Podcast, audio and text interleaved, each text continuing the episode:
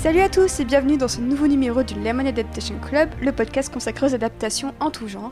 On espère que vous avez passé un très bel été à base de podcasts, de citrons, de lectures et de films. Nous, ça a été extrêmement studieux puisque vous avez probablement écouté les deux hors-séries consacrées à Alan Moore.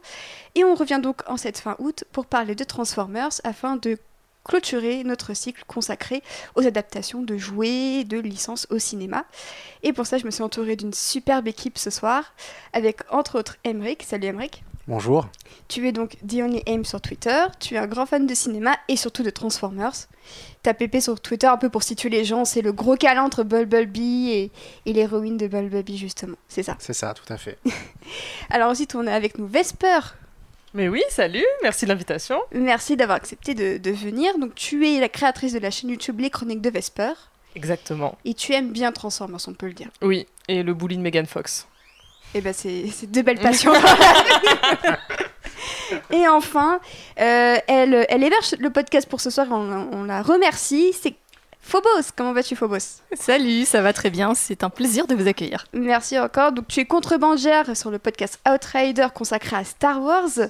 Et derrière, il y, a Thibaut derrière, il y a République derrière qui fait des grands coucous. Coucou Thibaut.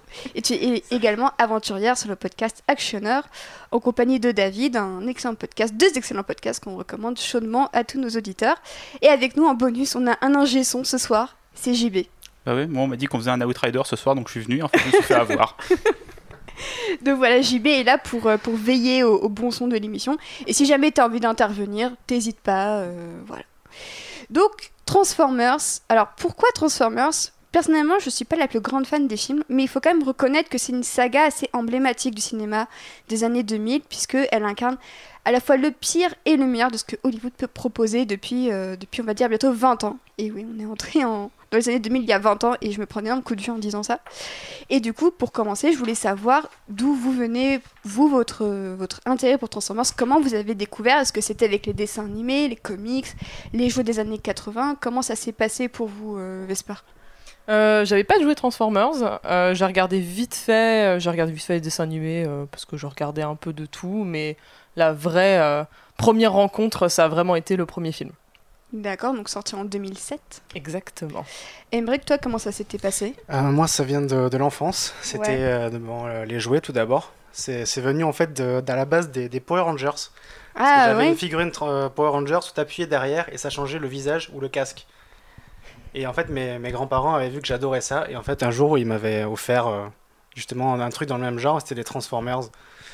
Et c'est de là que ça m'est venu. C'est les mêmes licences d'ailleurs, c'est Hasbro pour les deux, Il me semble que c'est les mêmes, ouais, c'est ça. effectivement, donc Hasbro qui a, on verra ensuite un certain contrôle sur les films. Clairement, ils sont affichés en début de chaque film. Euh, en collaboration avec Hasbro, donc ils ont quand même un rôle assez, assez important sur les films.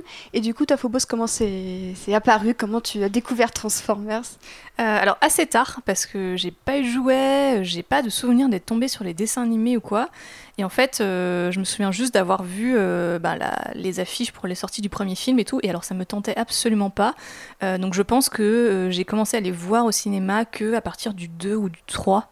donc voilà, et c'est pas une franchise dont je suis archi fan, mais que, qui est assez fascinante, comme tu l'as dit, dans l'histoire du cinéma. Effectivement, et c'est pour ça aussi que je suis très contente ce soir que l'émission soit à majorité féminine, parce que en faisant quelques recherches sur Transformers, c'est assez rare de voir des points de vue féminins sur la saga.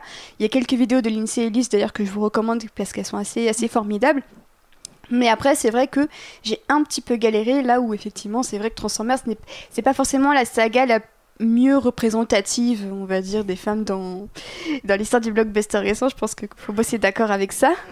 oui, oui, tout à fait. Je pense que. Et du coup, c'est pour ça qu'une perspective un peu plus féminine m'intéressait aussi, parce qu'en soi, c'est quand même intéressant de voir comment un blockbuster aussi filme ces femmes. Euh, après, euh, bah, c'est bête à dire, hein, mais après MeToo, et c'est vrai que Michael Bay, c'est comme un réalisateur qui avait déjà un certain point de vue, une certaine manière de filmer euh, les femmes. Et disons que Transformers, à la fois, montre effectivement bah, le, meilleur de, de, ses talents, et en même temps, au niveau des femmes, parfois ça coince un peu, donc on va, y revenir.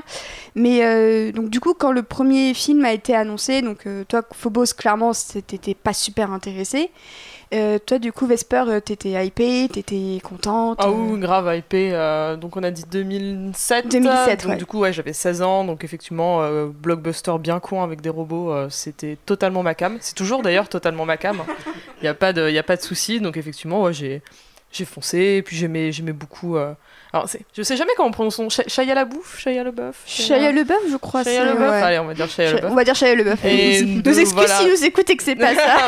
on, a, décidé que c'était ça, désolé. Voilà. Et donc ouais, j'étais déjà fan de lui euh, parce que je le regardais dans la série Disney qui s'appelait Drôle de frère. Donc euh, voilà, je le découvrais en tant qu'adulte avec des robots. Donc euh, pourquoi pas? Et j'ai foncé. Et du coup, t'as Emmerich euh, euh, Moi, oui, bah, le premier film, ça a été en fait un peu l'événement. Avec euh, tous mes copains de l'époque, on était, on était assez fans, donc on avait fait une grosse séance tous ensemble, et je me souviens, c'est un très très beau souvenir que j'en garde. Voilà, le film, on aura l'occasion d'en reparler, mais ouais, c'est c'est vrai ça, ça, peut être une Madeleine de Proust, effectivement. Euh, je pense que c'est ça aussi pour pas mal de gens de notre, de notre génération. J'en lisais certains qui disaient qu'effectivement les films étaient pas top, mais que pour eux ça leur rappelait des souvenirs de préadolescence, passage euh, à l'adolescence. Donc ça, c'est vrai que Transformers peut être une saga qui incarne ça aussi pour nous, un peu comme les Marvel Studios pour, euh, pour d'autres, tout simplement. Oui. Après, il faut savoir que j'ai aussi grandi avec le cinéma de Michael Bay. Ah bah donc j'avais une double attente en fait. Ouais, à, la, fois tu voulais des explosions, en même temps tu voulais des robots. Du coup, t'étais content en voyant ah, moi, J'étais trop content. J'étais trop content. On m'a dit Michael Bay Transformers, je, je signe.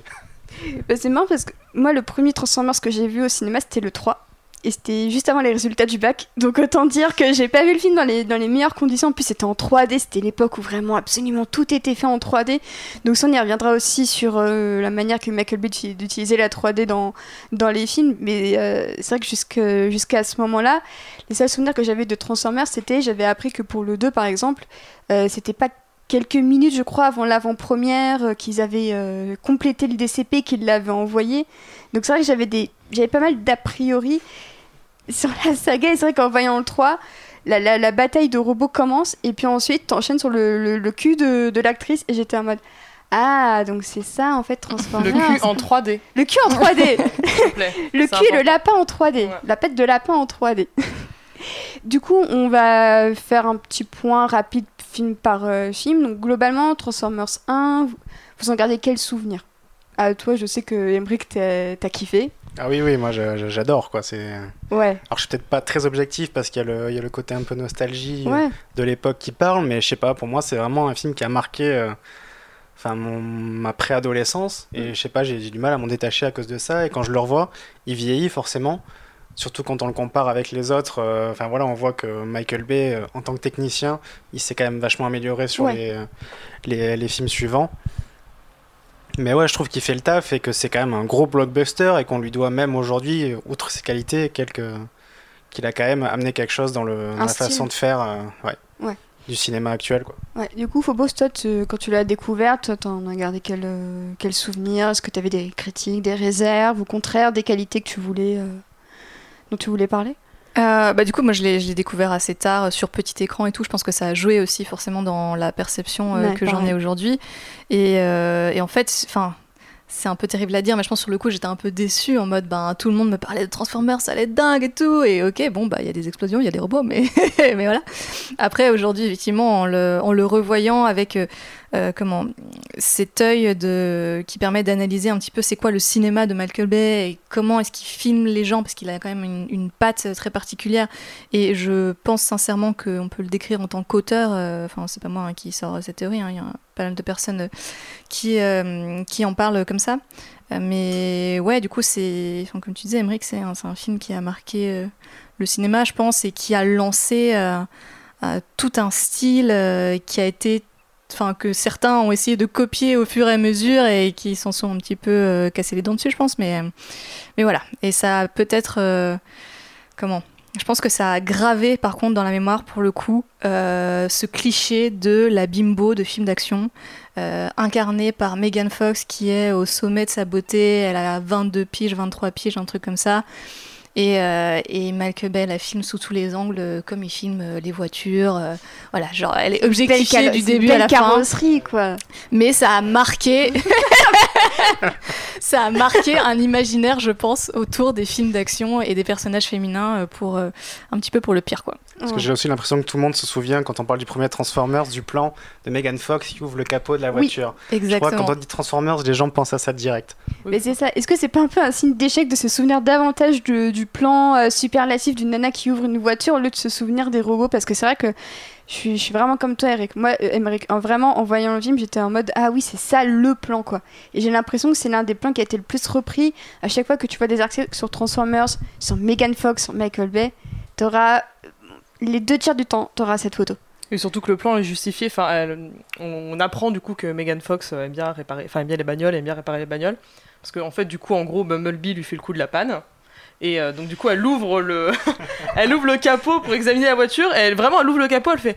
Ah non, en fait, on peut rien y faire. Et vraiment, fait bon, bah du coup, je rentre chez moi, je me casse. Donc en plus, elle ne sert à rien. C'est-à-dire vraiment, elle se penche sur la bagnole. Elle la répare même pas. Puis après, elle s'en va. Et je sais plus combien il y a encore de bornes. Enfin, c'est ça ne veut rien dire. C'est ça qui est beau. On sent cette tentative de ok, c'est une bimbo, mais attends, elle s'est réparée des voitures. Bah donc elle est intelligente. Donc c'est la femme parfaite. qui est intelligente, qui s'est réparée des voitures. Mais c'est ça qui est hyper dommage, c'est que son personnage en soi, il est intéressant. Genre, elle a un background qui est assez cool. On sait qu'elle a eu des problèmes avec la justice parce qu'elle a eu une enfance compliquée, etc. Que justement, elle s'intéresse à la mécanique et tout. Mais en fait, Malcolm Bell la filme de telle manière que quand elle raconte sa life, t'en as rien à foutre. Tu es juste là en train de mater le cul de Megan Fox, quoi. Et, c'est quand même hyper dommage. Et, puis en plus, bah, désolé de le dire, j'aime pas forcément être méchante, mais Megan Fox, c'est pas non plus la meilleure actrice du monde. Et en fait, quand bah, j'ai vu le film autant en VF qu'en VO, à chaque fois, t'as l'impression qu'elle s'en fout. Mais alors, ça, je vais le mitiger avec euh, des choses que j'ai lues euh, en interview de Megan Fox qui disait que elle implorait Malcolm Bay de lui donner des directions, de la diriger en tant qu'actrice, et qu'à chaque fois, il lui répondait euh, bah, Sois sexy, sois bonne. Voilà. Et il lui disait juste des trucs comme ça et du coup on sent qu'elle est hyper frustrée en fait et qu'elle a pas pu grandir en tant qu'actrice dans cette saga. Bah, on, reparlera de sa frustration sur le, tournage du dent ensuite. Euh, mais euh, globalement en tout cas je trouve que l'action est quand même assez réussie et que comme beaucoup de gens l'avaient dit à l'époque les, les, proportions donc des robots face aux humains étaient assez bien respectées. La scène dans le désert elle continue d'être euh, complètement dingue. Je pense que c'est une de mes scènes d'action préférées de la trilogie. Euh, et, j'avoue qu'il y a aussi un de mes personnages secondaires préférés dedans bah, qui apparaît déjà, c'est George Duhamel. C'est euh, Lennox. Voilà, merci, merci Thibaut. c'est euh, Lennox parce que c'est vrai que George Duhamel, on n'en parle pas, mais c'est quand même une, figure de la saga, mine de rien. Il apparaît dans 4 films sur 5. C'est limite le seul liant des, des, quatre films, en tout cas, c'est un des personnages les plus humains auxquels on tente d'offrir le plus gros background avec euh, sa femme et son gosse qui l'attendent à la maison. Ça fait super cliché du soldat qui doit rentrer chez lui, mais il y a une dernière mission, on sait pas s'il va y survivre. Mais j'avoue qu'en revoyant, je me dis en fait, bah, c'est pas le personnage le, le, plus désagréable qui soit, et, euh, et tu sens que Josh Duhamel, bah, il, est, il est content d'être là et que c'est un peu communicatif. Ouais, enfin c'est le mec des années 2000 quoi. c'est Las Vegas. Alors franchement Las Vegas, voilà, c'est une série complètement nulle, mais c'est un, énorme, un énorme plaisir coupable. Josh Duhamel, enfin vraiment, il est, il est resté là-bas, enfin, il a fleuri là-bas. Il, est resté dans le désert à tous les points de vue. C'est bon, voilà. C'est effectivement, moi, c'est pas lui que je retiendrai le plus euh, de la saga, mais, c'est c'est hyper intéressant ce que tu dis, Océane, parce que justement, c'est, enfin, Malcolm Bay euh, aime bien les militaires, et c'est à ah peu près les seuls personnages qu'il aime bien dans ses films.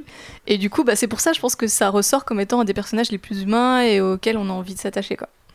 Mais euh, il me semble un peu que pour le 2, ils étaient vraiment sur une base militaire aussi. Je crois que c'était dit dans, le, dans le, la, vidéo du, du, du making of. Je crois que en fait, c'était vraiment, il y avait une collaboration vraiment avec les militaires. parce que je, vraiment bah, hein. je me demande si c'est pas la promo du 2 ou du 3 où en fait, euh, ils passaient des spots de pub de l'armée juste avant le film. Il y avait tout un partenariat. Enfin. Ah ouais. En même temps, c'est un peu beaucoup. C'est une euh, pub.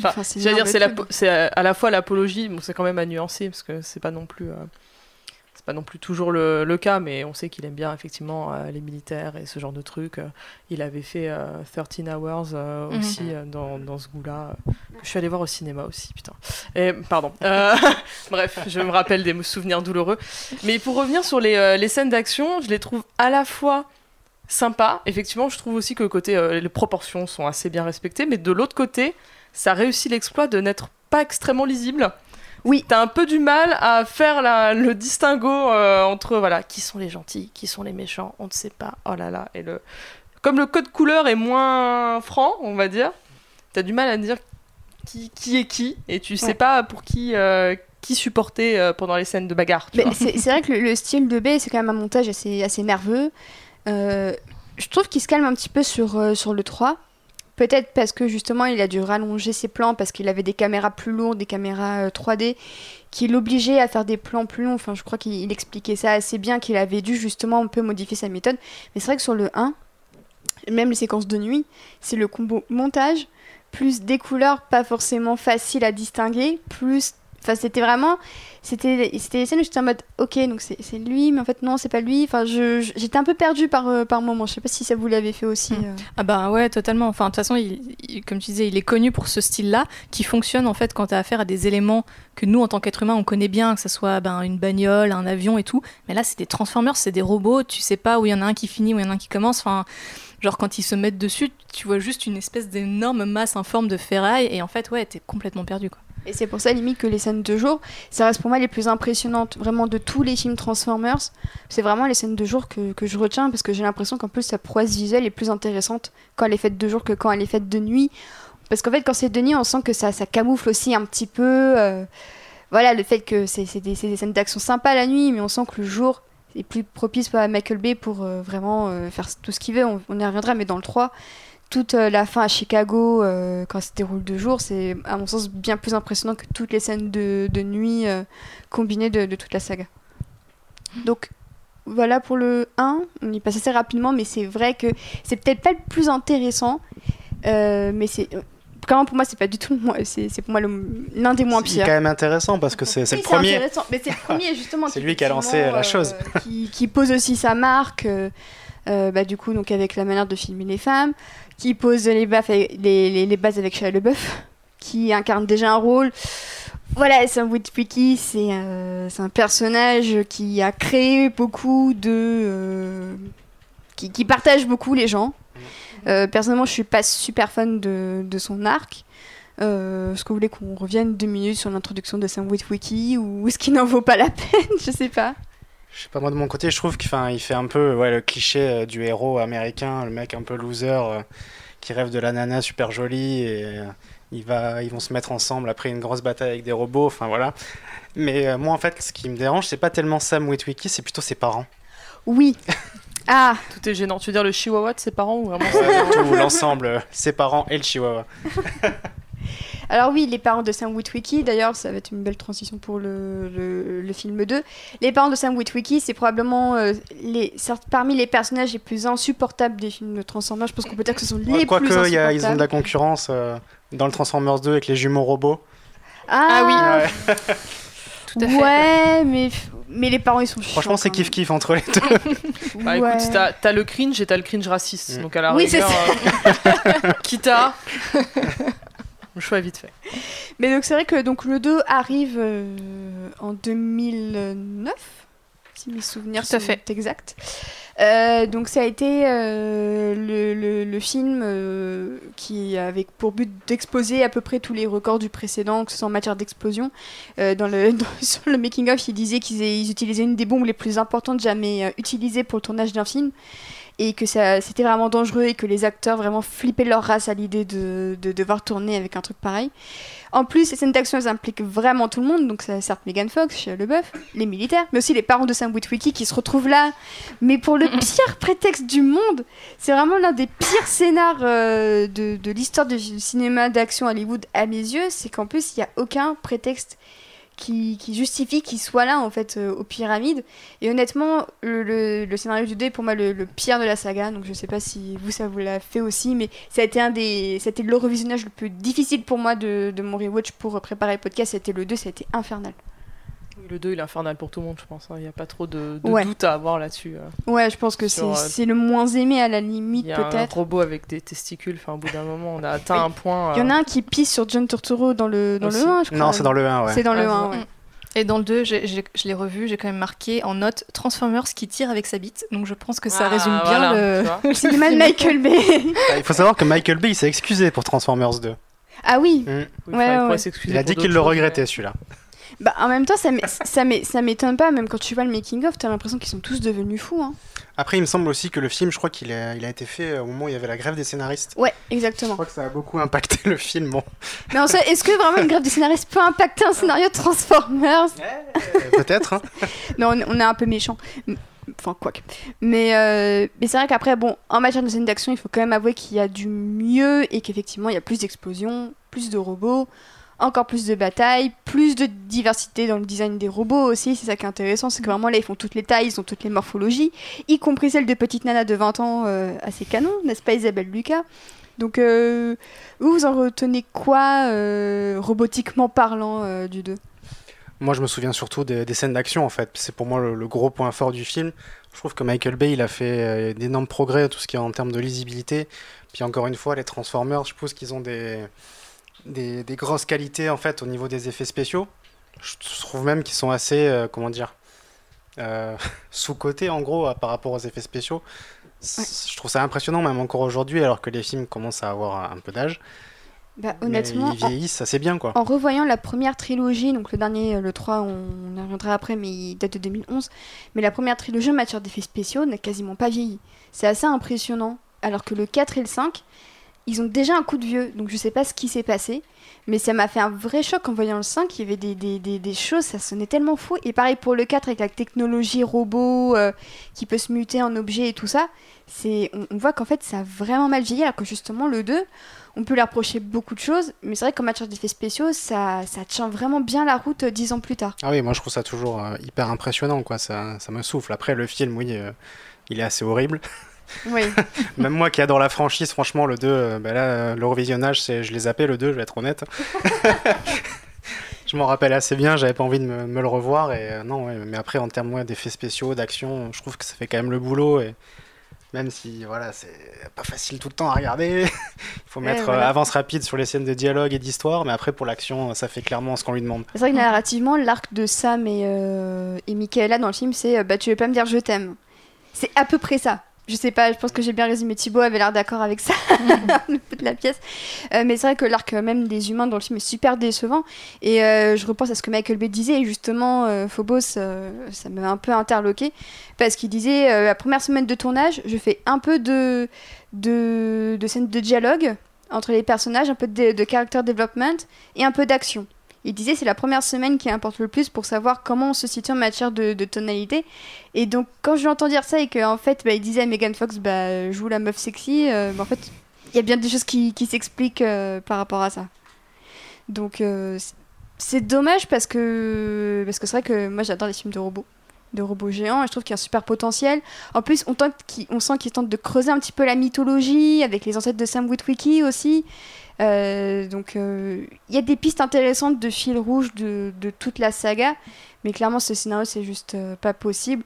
Et ce qui m'a le plus choqué au revisionnage, c'est vraiment le traitement d'Isabelle Lucas. La pauvre, honnêtement, elle passe le, trois quarts de son temps en mini-robe, mm. avec des plans sur son cul, mais qui sont absolument affreux que ce soit dans la voiture, que ce soit quand elle est Sam Witwicky. On peut, on peut rappeler rapidement euh, son rôle. Elle incarne en fait un Transformers euh, qui a forme humaine. À forme humaine, oui. Euh, et en fait, ben, c'est un espèce de remake de Terminator, mais en encore plus gênant, parce que oui, c'est possible visiblement. le, ouais, c'est dans le 3, encore il plus gênant que le 3, ouais. Mm. Vous avez, ouais, vous avez engagé un mannequin. Euh, ouais, le Terminator a littéralement les seins qui gonflent. Oui. Euh, voilà, bah là c'est à peu près du même niveau. et effectivement, euh, je, m'étais marqué aussi qu'il y avait beaucoup de trop, trop de références au sexe pour un film qui se veut quand même familial à la base, où on emmène ces petits gamins bah, avec manger du popcorn. Ouais. Et, et, là, ça devient vraiment très très gênant quoi. C'est ouais, super Ça, plus la scène avec les, les parents défoncés. Oui, à l'université, ça c'est horrible, ah, je supporte pas, c'est assez affreux. Alors je sais pas, en plus ils sont censés, ils ont mangé un space cake, mais en fait ils sont ultra agressifs. Je sais pas dans quelle euh, réalité parallèle ça arrive, mais. C'est peut-être la drogue de Michael Bay, il s'est dit bah tiens je mets ça dans mon space cake, ils vont tous être Ouais, ouais, c'est ça, il a fait un space cake bizarre, hein, mais bon.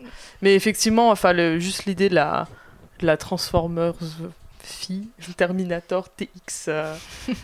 Et oui, on dirait qu'elle a une queue de xénomorphe qui lui sort à un moment, c'est. Il dit qu'il sort des fesses, non? Oui, oui, c'est ça. Enfin, bah, dessous sa jupe, donc on va dire. Euh, on va dire que ça sort de ses fesses, effectivement. Et l'autre qui sort de. C'est sa langue. vraiment, pour moi, c'est un xénomorphe de métal chelou. Et c'est. C'est original, c'est un, c'est une idée, c'est un concept. Et puis euh, le, le, film permet aussi de creuser un des autres personnages secondaires qui revient au fur et à mesure de la saga, c'est celui de John Turturro, dans un rôle d'agent du gouvernement qui déteste les Transformers, qui est un adepte de la théorie du complot, un conspirationniste. Euh, est-ce que vous avez un avis sur ce personnage? Est-ce qu'il vous saoule? Est-ce qu'il vous fait rire? Euh, Est-ce que vous êtes comme moi Vous vous dites que c'est un gâchis de talent de John Turturro Ou comment ça se passe? Ah, il m'a pas plus marqué que ça. Donc voilà. Euh, honnêtement, je saurais pas trop quoi dire dessus. Faut poser une réponse. Mais il y, a des bons acteurs en plus dans celui-là. Il y a Francis McDormand. C'est dans le 3, euh, Francis McDormand. Ah bah voilà. Tu vois, mais, mais effectivement, euh, il y a. Il y a Ren Wilson qui joue le prof de Sam à la, à la ah, fac. Lui, il est Wilson qui joue Dwight Schrute dans The Office. Il y, a Malkovich aussi, non? Dans le 3. c'est dans le 3. dans le 3. Ah, tant pour moi. C'est le 3 qui a le plus. C'est le 3 qui est plus Cohen, Cohen-like, mais c'est compliqué quoi. C'est très compliqué, ouais. T'as un avis sur John Turturro, Emmerich J'ai un avis, un avis, voilà, c'est John Turturro dans un film Transformers. non, il a, il est un peu insupportable, surtout dans le 2. Enfin, dans le 2, toute la partie humaine, de façon, et scénario, c'est raté. Ah, c'est horrible, ouais. À part peut-être, euh, et encore même pas, parce que c'est vrai que depuis tout à l'heure, on parle beaucoup des humains, mais pas trop des, robots. Ouais, ouais. C'est quand même des personnages du film. Mais. Euh, Ça, si on parle des robots, on dit qu'il y en a un qui a une queue qui lui sort du cul. Donc c'est. tu vois, c'est une manière de parler des robots. Non, mais c'est vrai que John, ouais, John Turturro, il, il, en fait trop. Il fait, ah il fait le bouffon de service et il y a un moment où ouais, il aurait peut-être dû ralentir, mais bon. en même temps, c'est tout le film qui aurait dû ralentir à un certain moment, donc on peut pas trop lui en vouloir. Je pense qu'il est, il est dans le ton du film, mais voilà, ça, ça marche pas ça marche pas sur ce film, je trouve. En même temps, tout le cast est dans le surjeu, j'ai l'impression. Hein. Enfin, ouais, Sauf Megan Fox qui continue à, être là, à être spectatrice de, de, son, de son propre rôle, d'à peu près tout. Mais bah, du coup, c'est une bonne transition qu'on parle de Megan Fox, puisque euh, c'est déjà après le 2 que le premier séisme majeur de la, de la saga intervient, puisque Megan Fox euh, quitte la saga puisqu'elle a eu des propos euh, qualifiés de Michael Bay de nazi, euh, qui conduisait comme un Hitler, il me semble, sur, euh, le plateau de tournage. ça n'a pas du tout plu à Steven Spielberg, qui est de confession juive, comme vous pouvez sans doute l'imaginer ou vous en souvenir. C'est pour ça d'ailleurs qu'il avait fait la liste de Schindler. Et ça n'a pas du tout plu à Steven Spielberg, qui a gentiment dit à Megan Fox de ne d'arrêter. À savoir qu'il a démenti ça en interview ah quelques années après. Ah et que euh, d'ailleurs les représentants de Megan Fox disent que c'est elle qui a tenu à quitter euh, le plateau parce que justement en fait elle en avait euh, marre de, de Michael Bay. D'accord. je pense qu'à l'époque effectivement, enfin je sais pas si vous vous rappelez, mais la presse, tout ce qui est presse people et tout, tout était tombé dessus. Il était tombé dessus de manière hyper violente. Même Michael Bay avait publié sur son site officiel une lettre ouverte écrite par euh, le crew, enfin ou lui-même, on sait pas trop, qui qualifiait euh, Megan Fox de tous les noms, euh, en gros de, de star, de pute débile, enfin voilà, il fallait qu'elle quitte le, monde du cinéma, tout ça. ça. Et ça a failli fonctionner quand même. Hein. Et ça a failli fonctionner parce qu'effectivement, bah, du coup, elle s'est en fait, elle s'est retrouvée blacklistée un peu partout.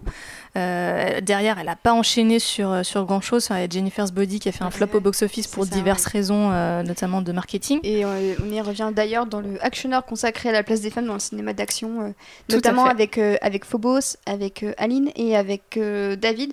Donc c'est un épisode très intéressant à écouter. Je crois qu'on parle un petit peu de Transformers d'ailleurs dedans, vite Oui, je pense qu'on mentionne la saga, ouais. Mais c'est vrai que du coup, bah, c'est vrai que Megan Fox, c'est quand même une bah, c'est une bimbo sacrifiée sur le, fait mm. qu'elle a pas aimé les méthodes d'un réalisateur et que bah du coup. Euh, c'est vrai que sa remarque était déplacée, mais. C'était très déplacé, oui. Elle, enfin, ça justifiait pas, je pense, le... derrière la crucifixion médiatique euh, qu'elle a dû subir. Un, euh. Megan Fox, personne l'a respectée en fait, enfin de, oh oui. le grand public. Oui, clairement. à partir du moment où elle est apparue dans le premier film Transformers et qu'elle est devenue connue grâce à ça, tout le mm. monde s'est dit que voilà, c'était une bibo sans cervelle et, et c'est hyper dommage. aucun respect, donc à partir de ce moment-là, c'était foutu. Hein. Bah, c'est ça, à partir du moment où on est objectifié, on se dit que la personne derrière ne compte pas et que finalement, bah, c'est juste un corps dont euh, on peut se passer parce qu'il y en a toujours d'autres à disposition, encore plus quand c'est des mannequins Victoria's mhm. Secret, comme Rosie Huntington Whitley, qui prend du coup la place de Megan Fox en tant que love interest de Sam dans l'épisode 3 de Transformers qui s'intitule The Dark. Euh, Side of the Moon. The Dark Side of the Moon effectivement, la face cachée de la lune. En fait, c'est un très beau titre, je trouve. Pour le moment, en fait, on n'a on pas beaucoup parlé des titres, mais donc Transformers 1 n'a pas de titre. Le 2, c'est Revenge of the Fallen. Mhm. Donc, euh, bon, bah voilà, c'est la bataille, c'est la revanche de la vengeance. mais c'est vrai que le 3. la revanche de la vengeance.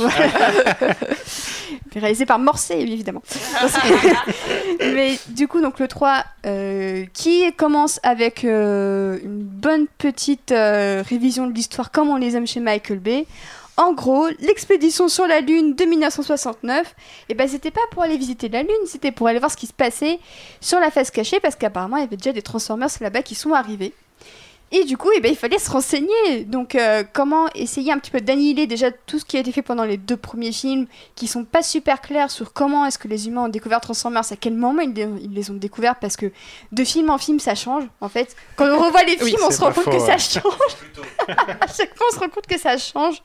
Et du coup, euh, donc le 3 s'ouvre avec, euh, avec donc cette séquence assez bien foutue sur la Lune, je trouve ça, ça, ça, pose un peu les bases d'un truc un peu euh, révisionniste, genre euh, toute la vérité, en fait, bah, c'est faux. Ça, ça, rappelle un petit peu Watchmen aussi dans le texte, avec en fait, bah, c'est Dr Manhattan qui était sur la Lune. En fait, c'est le comédien qui a assassiné Kennedy. Je pensais pas entendre cette phrase un jour. Euh, Transformers 3, ça me rappelle Watchmen dans le texte. Ben, je, je, vois parfaitement où tu veux en venir, mais il faudra un peu de temps pour m'en ah ouais, non, mais j'ai passé tout l'été à lire, à lire, à regarder ah oui, à bah oui, évidemment, évidemment. Je, je, suis encore dedans. mais, mais du coup, oui, c'était un peu aussi voilà, l'époque Hollywood refaisait un petit peu l'histoire américaine à sa sauce. Donc forcément, Michael Bay, bah, il s'engouffre dedans euh, avant de refaire quasiment, euh, de, refaire à sa sauce quand même toutes les légendes, euh, notamment dans le, dans le 4, s'il me semble. Dans, le 4, et dans le 5. Et dans le 5. Et dans le 5, ah, voilà. et, On en reparlera. Et surtout dans le 5, effectivement. donc le 3, donc c'est maintenant Carly, me semble-t-il, le personnage de Rosie Huntington Whitley qui est d'ailleurs Madame Jason Statham à la ville. Et rien que pour ça. Quelle euh, femme. Mais à part ça, voilà. et Pirates des Caraïbes, elle a rien fait. Elle a pas joué en Pirates des Caraïbes, si, non Si, elle fait une sirène, non Mmh. Euh, ah, c'est possible. Sirène dans le 4, non Alors vraiment secondaire ah, parce que c'est pas elle ouais, qui est en ligne. C'est, oui, oui, non, non, non, non c'est ouais. pas elle qui est en ligne. Mais... Ah, elle a attends. joué euh, ah, quand non, même dans Mad Max confonds. Fury Road. Oui, elle a joué je dans confonds. Mad Max. Je confonds, je crois que je confonds avec Astrine. Euh, Cast... la petite française Ouais. euh, qui a un nom. Voilà. Oui, qui est aussi un nom composé, je pense que nom voilà. composé. c'est La pauvre, je suis navrée pour elle. Du coup, donc, euh, arrivée d'un, mannequin Victoria's Secret euh, chez Transformers, euh, qui est un gros foreshadowing de l'énorme panneau publicitaire euh, Victoria's Secret qu'on voit d'ailleurs dans le 4, ça, fait, ça, ça m'a bien fait rire. Donc Michael Bay, clairement, il prend le même modèle de femme. Euh, le reste, bah, ça reste des robots qui se tapent entre eux. Sauf que cette fois, c'est dans Chicago. Euh, et cette fois, bah, il y a un complot parce qu'en plus, il y a des monstres, il y a des robots qui viennent de la Lune. Donc, il y a toujours Shia LeBeouf qui est là pour, euh, pour sauver un petit peu l'humanité à son échelle. Donc, autant dire qu'il est juste là pour crier et, et, se, et fight avec sa copine parce qu'apparemment, il veut pas s'engager ou je sais plus quoi. Donc, tout ça est encore bien passionnant. tout ça est encore bien passionnant. Euh, quel souvenir vous gardez, vous, du, du 3 Waouh Ça se bouscule Vra- parti, hein. vraiment le premier plan sur son cul, hein. en 3D, mais vraiment. Et surtout quand t'as dit la face cachée de la lune, je me suis empêchée de rigoler tout à l'heure, mais c'est un peu ça, quoi. C'est, C'est complètement ça. c'est, c'était un choc en 3D. Il y a eu Avatar et il y a eu, euh, il y a eu ça, quoi. Impressionnant. Très beau moment de cinéma. Mm. Non, mais je pense que, franchement, une des scènes qui m'a le plus marqué du film, c'est quand euh, il va acheter une voiture, je crois. Et euh, t'as le vendeur qui décrit toute la voiture en utilisant. euh, Enfin, tu vois, il dit Ah, elle a des courbes parfaites et tout. Et en fait, Malcolm Bay euh, filme euh, Rosie Huntington. Ouais. Et vraiment de haut en bas, comme s'il filmait un spot Victoria's Secret euh, qu'il a déjà filmé auparavant. C'est ça. Et puis en plus, euh, elle, dans- dans le film, toutes ses tenues, bah, c'est ultra moulant. Mhm. Même Megan Fox, à la limite, on pouvait se dire, elle avait un petit peu ce côté un peu bah, fille, un peu, euh, un peu de la campagne. Elle portait bon des shorts en jean et des débardeurs. Mais en fait, bah, euh, elle était quasiment jamais, elle était quasiment jamais en robe. Elle était quasiment jamais en robe. C'était soit du jean, soit du débardeur, soit du short. Elle avait que ça dans sa garde-robe. Et là, avec, euh, avec Carly, on passe à que des robes moulantes. De temps en temps, un petit jean qui se balade, mais c'est quasiment que de la robe moulante. Et c'est. En, en un film, il, réussit à l'objectifier autant que Megan Fox en deux films. C'est quand, même, euh, c'est quand même un exploit, je trouve. Ah oui, ah oui, Thibaut. il est- Euh, alors, je dois avouer que euh, le 3 est mon préféré, quand même, même si on, passe, euh, on vient de passer. tu t'en rappelles bien, du coup. Ah bah, je l'ai revu pour le podcast. Je l'ai revu pour Donc le ça, podcast. donc ça va, du coup, t'as... Bah, en fait, ça a été un, ressort un peu plus. ça a été quand même un, un rewatch compliqué, mais il y a beaucoup de choses que j'aime dans le film. Et notamment, euh, la, la meilleure séquence d'action de la saga pour moi, c'est celle avec l'immeuble qui, euh, qui s'effondre. Et en fait, euh, je lisais une interview de première, à l'époque je lisais première, et Michael Bay disait qu'en fait il avait eu l'idée de cette scène en poussant de la fonte à la salle de gym. Du coup, je pense que c'est ça, c'est l'esprit B, c'est com- comment je crée des scènes d'action dont personne n'aurait jamais euh, rêvé et ben je le fais en le faisant à la salle de fond, donc à la salle de muscu. Donc ça m'avait beaucoup fait rire. Mais je trouve que c'est effectivement le film le plus lisible, justement, vrai que tu parlais tout à l'heure de lisibilité. Je trouve que le 3 est le plus lisible. C'est celui où les plans. Euh, peut-être que c'est celui où il y a le, moins de mouvement de caméra, mais je trouve que justement ça permet à l'action de respirer. Donc même si le montage continue à être rapide, l'action elle-même, les plans, ils durent plus longtemps parce qu'on sent que Michael Bay, il avait ses nouveaux joujoux, ses nouvelles caméras, qui voulait les utiliser dans le, le plus possible. Et euh, je trouve que ça s'en ressent vachement match de mise en scène. Et je trouve que c'est le mieux mis des, le mieux mis, en, le mieux mis en scène des cinq films. Et je sais pas vous euh, ce que vous Alors en moi, pensez. c'est pas mon préféré, mais c'est un de mes préférés en tout cas. Ouais.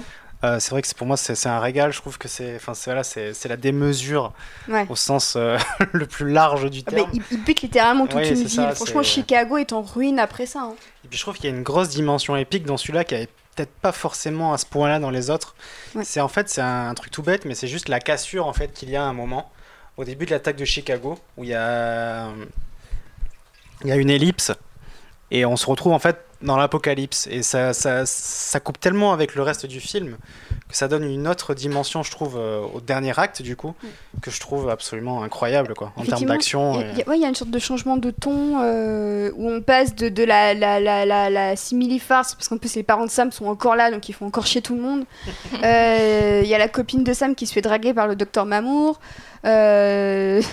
Voilà, Patrick Dempsey, euh, n'est-ce pas Ah, bah, meilleur casting parce que Patrick Dempsey, évidemment. Bah, franchement, ouais, je, le trouve vraiment ah, moi, je bien, bien dans aussi.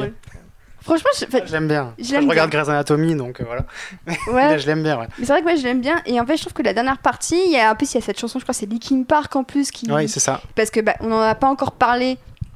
Mais Linkin Park, c'est quand même le, aussi le lien musical de, du moins des, des, des premiers de films. De la trilogie. De la trilogie, effectivement. Après, on passe à Imagine Dragons, qui, dont on dit, certains disent que ce sont les, un peu les héritiers de Linkin Park, donc ça on, laisse, on laisse le débat ouvert, voilà, faites, ce que, faites-en ce que vous voulez. Mais du coup, effectivement, Linkin Park qui, euh, qui compose un morceau donc pour une scène dans le film, et c'est vrai que c'est la scène la plus dramatique puisqu'on voit vraiment Chicago. Euh, euh, vraiment en état de siège, ouais, en état de siège, les gens qui essaient de fuir la ville. C'est peut-être le moment le plus dramatique de la saga, c'est pour ça que limite pour moi le, le 3 est peut-être le plus dramatique. C'est c'est le plus sérieux, et euh, c'est peut-être pour ça qu'il me plaît un peu plus. C'est vrai que c'est bourré de défauts, c'est beaucoup trop long. Euh, mais il y a ça, et puis il y a aussi ce caméo ultra gênant de Ken Jeong. Je sais pas si vous vous en souvenez. Oui, oui, je m'en souviens très bien parce que c'est la partie du film que, que j'ai en horreur. Ah ouais, bah pareil. C'est la gênance absolue. ça et John Malkovich, honnêtement, c'est très douloureux à regarder. C'est le, le cringe incarné. Tu t'en souviens du coup, un peu On peut revenir de, sur John Malkovich maintenant. Oui, on tu peux. Vas-y, Vesper. Parle de John Malkovich. non, mais c'est ça rajoute un petit cachet, euh, voilà, c'est sympa. Bah, c'est vrai que Francis McDormand et John Malkovich dans le, bah. dans le, dans le film Transformers, il y a quand même de quoi se frotter les yeux à deux reprises. Hein. Ah, mais c'est ça. Bah, après, du coup, tout est cohérent une fois que tu as vu No, no Pain No Gain. On en parlait euh, tout à l'heure, euh, que j'affectionne tout particulièrement parce que c'est vraiment un sous, un sous Cohen totalement débilou. Enfin, c'est je veux dire, c'est un ah, peu la palissade de dire ça, mais bon, bref. Mais du coup, c'est assez, marrant de déjà les voir euh, dans ce contexte-là. Et effectivement, je rajoute euh, Patrick Dempsey euh, pour le petit. la touche d'amour.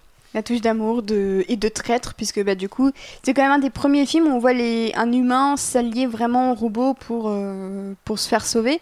C'est aussi un des premiers films de l'ère où il y a des grands faisceaux lumineux dans le ciel qui veulent euh, connecter la Terre à un autre monde. Et euh, il faut saluer ça, il faut saluer ce, ce, ce, plot qui a été repris je sais pas combien de fois au cinéma. Et euh, l'an suivant, en plus, en 2012, débarquait Avengers. Rien qu'Avengers, on prenait. Il y avait les bandes à l'époque, il y avait quelques critiques parce que les gens disaient, mais c'est une ville un peu dévastée, mais sauf que cette fois, c'est pas Chicago, mais c'est New York. Il y a des monstres géants dans les airs, c'est comme, c'est comme les, les vaisseaux des euh, le nom des Decepticons. Ouais, voilà, des Decepticons et tout ça. Donc, c'est vrai qu'il y avait. C'est, c'est, pour moi, c'est plus le 3 limite qui a instauré un style de, euh, euh, de destruction porn des villes, vraiment tel qu'on le connaît aujourd'hui, même si ça s'est un peu calmé, je, je, trouve. Mais pour moi, le 3, c'est vraiment celui qui a lancé cette tendance, quoi. Parce ah qu'après, il y a eu ça pendant des années, des années. le faisceau lumineux, la ville détruite, la, la Faceless Army aussi, donc même si là, en l'occurrence, bah, c'est quand même des robots on les connaît un peu tous, mais globalement, ça reste quand même. Euh, c'est bête de dire un précurseur, parce que c'est peut-être pas un précurseur, mais c'est un des films qui, euh, a peut-être inspiré le plus de gens à Hollywood, en bien comme, comme en mal. Voilà. non, mais voilà, à chacun de se, faire son avis. En fait, je fais ce podcast, je suis pas la femme de Transformers, mais je trouve ça intéressant d'en parler parce que c'est quand même une saga qui a beaucoup influencé euh, le cinéma euh, contemporain, blockbuster. Donc, euh, en fait, on regarde cette saga avec beaucoup de mépris. Et c'est vrai qu'il y a des choses assez, assez limites dedans. Mais euh, je serais pas étonnée qu'il y ait des études dessus euh, ou quoi. Euh, je, me suis pas renseignée, mais je, serais intéressée de voir des recherches, des, des, mémoires et tout ça sur Transformers, parce qu'il y a vraiment beaucoup de choses à dire. Donc est-ce que vous vouliez rajouter un mot sur le, sur le 3, donc qui conclut vraiment quelque chose, hein, on, peut, le dire non, oui, c'était là, oui, la fin de la trilogie Witwiki, on va dire. Hein, et beaucoup de, gens, beaucoup de gens se disaient quand même qu'on pouvait arrêter là. Est-ce que vous êtes d'accord Oui, oui, totalement. Ouais, même toi, t'étais d'accord hmm. Ouais. Ah oui, bah à l'époque, je pensais même qu'il n'y en aurait pas de quatrième. Hein. J'ai été le premier, premier surpris quand il a annoncé. Mais... Euh. Bah, euh, Michael Bay avait dit qu'il quittait la saga Transformers après, le 3. Oui, il dit ça à chaque film maintenant et il revient. Il dit ça, voilà. et puis l'argent. Mais en fait, pas tellement, parce que bah, justement, j'avais lu que c'était J.J. Abrams et Steven Spielberg qui le poussaient à faire les films, en fait.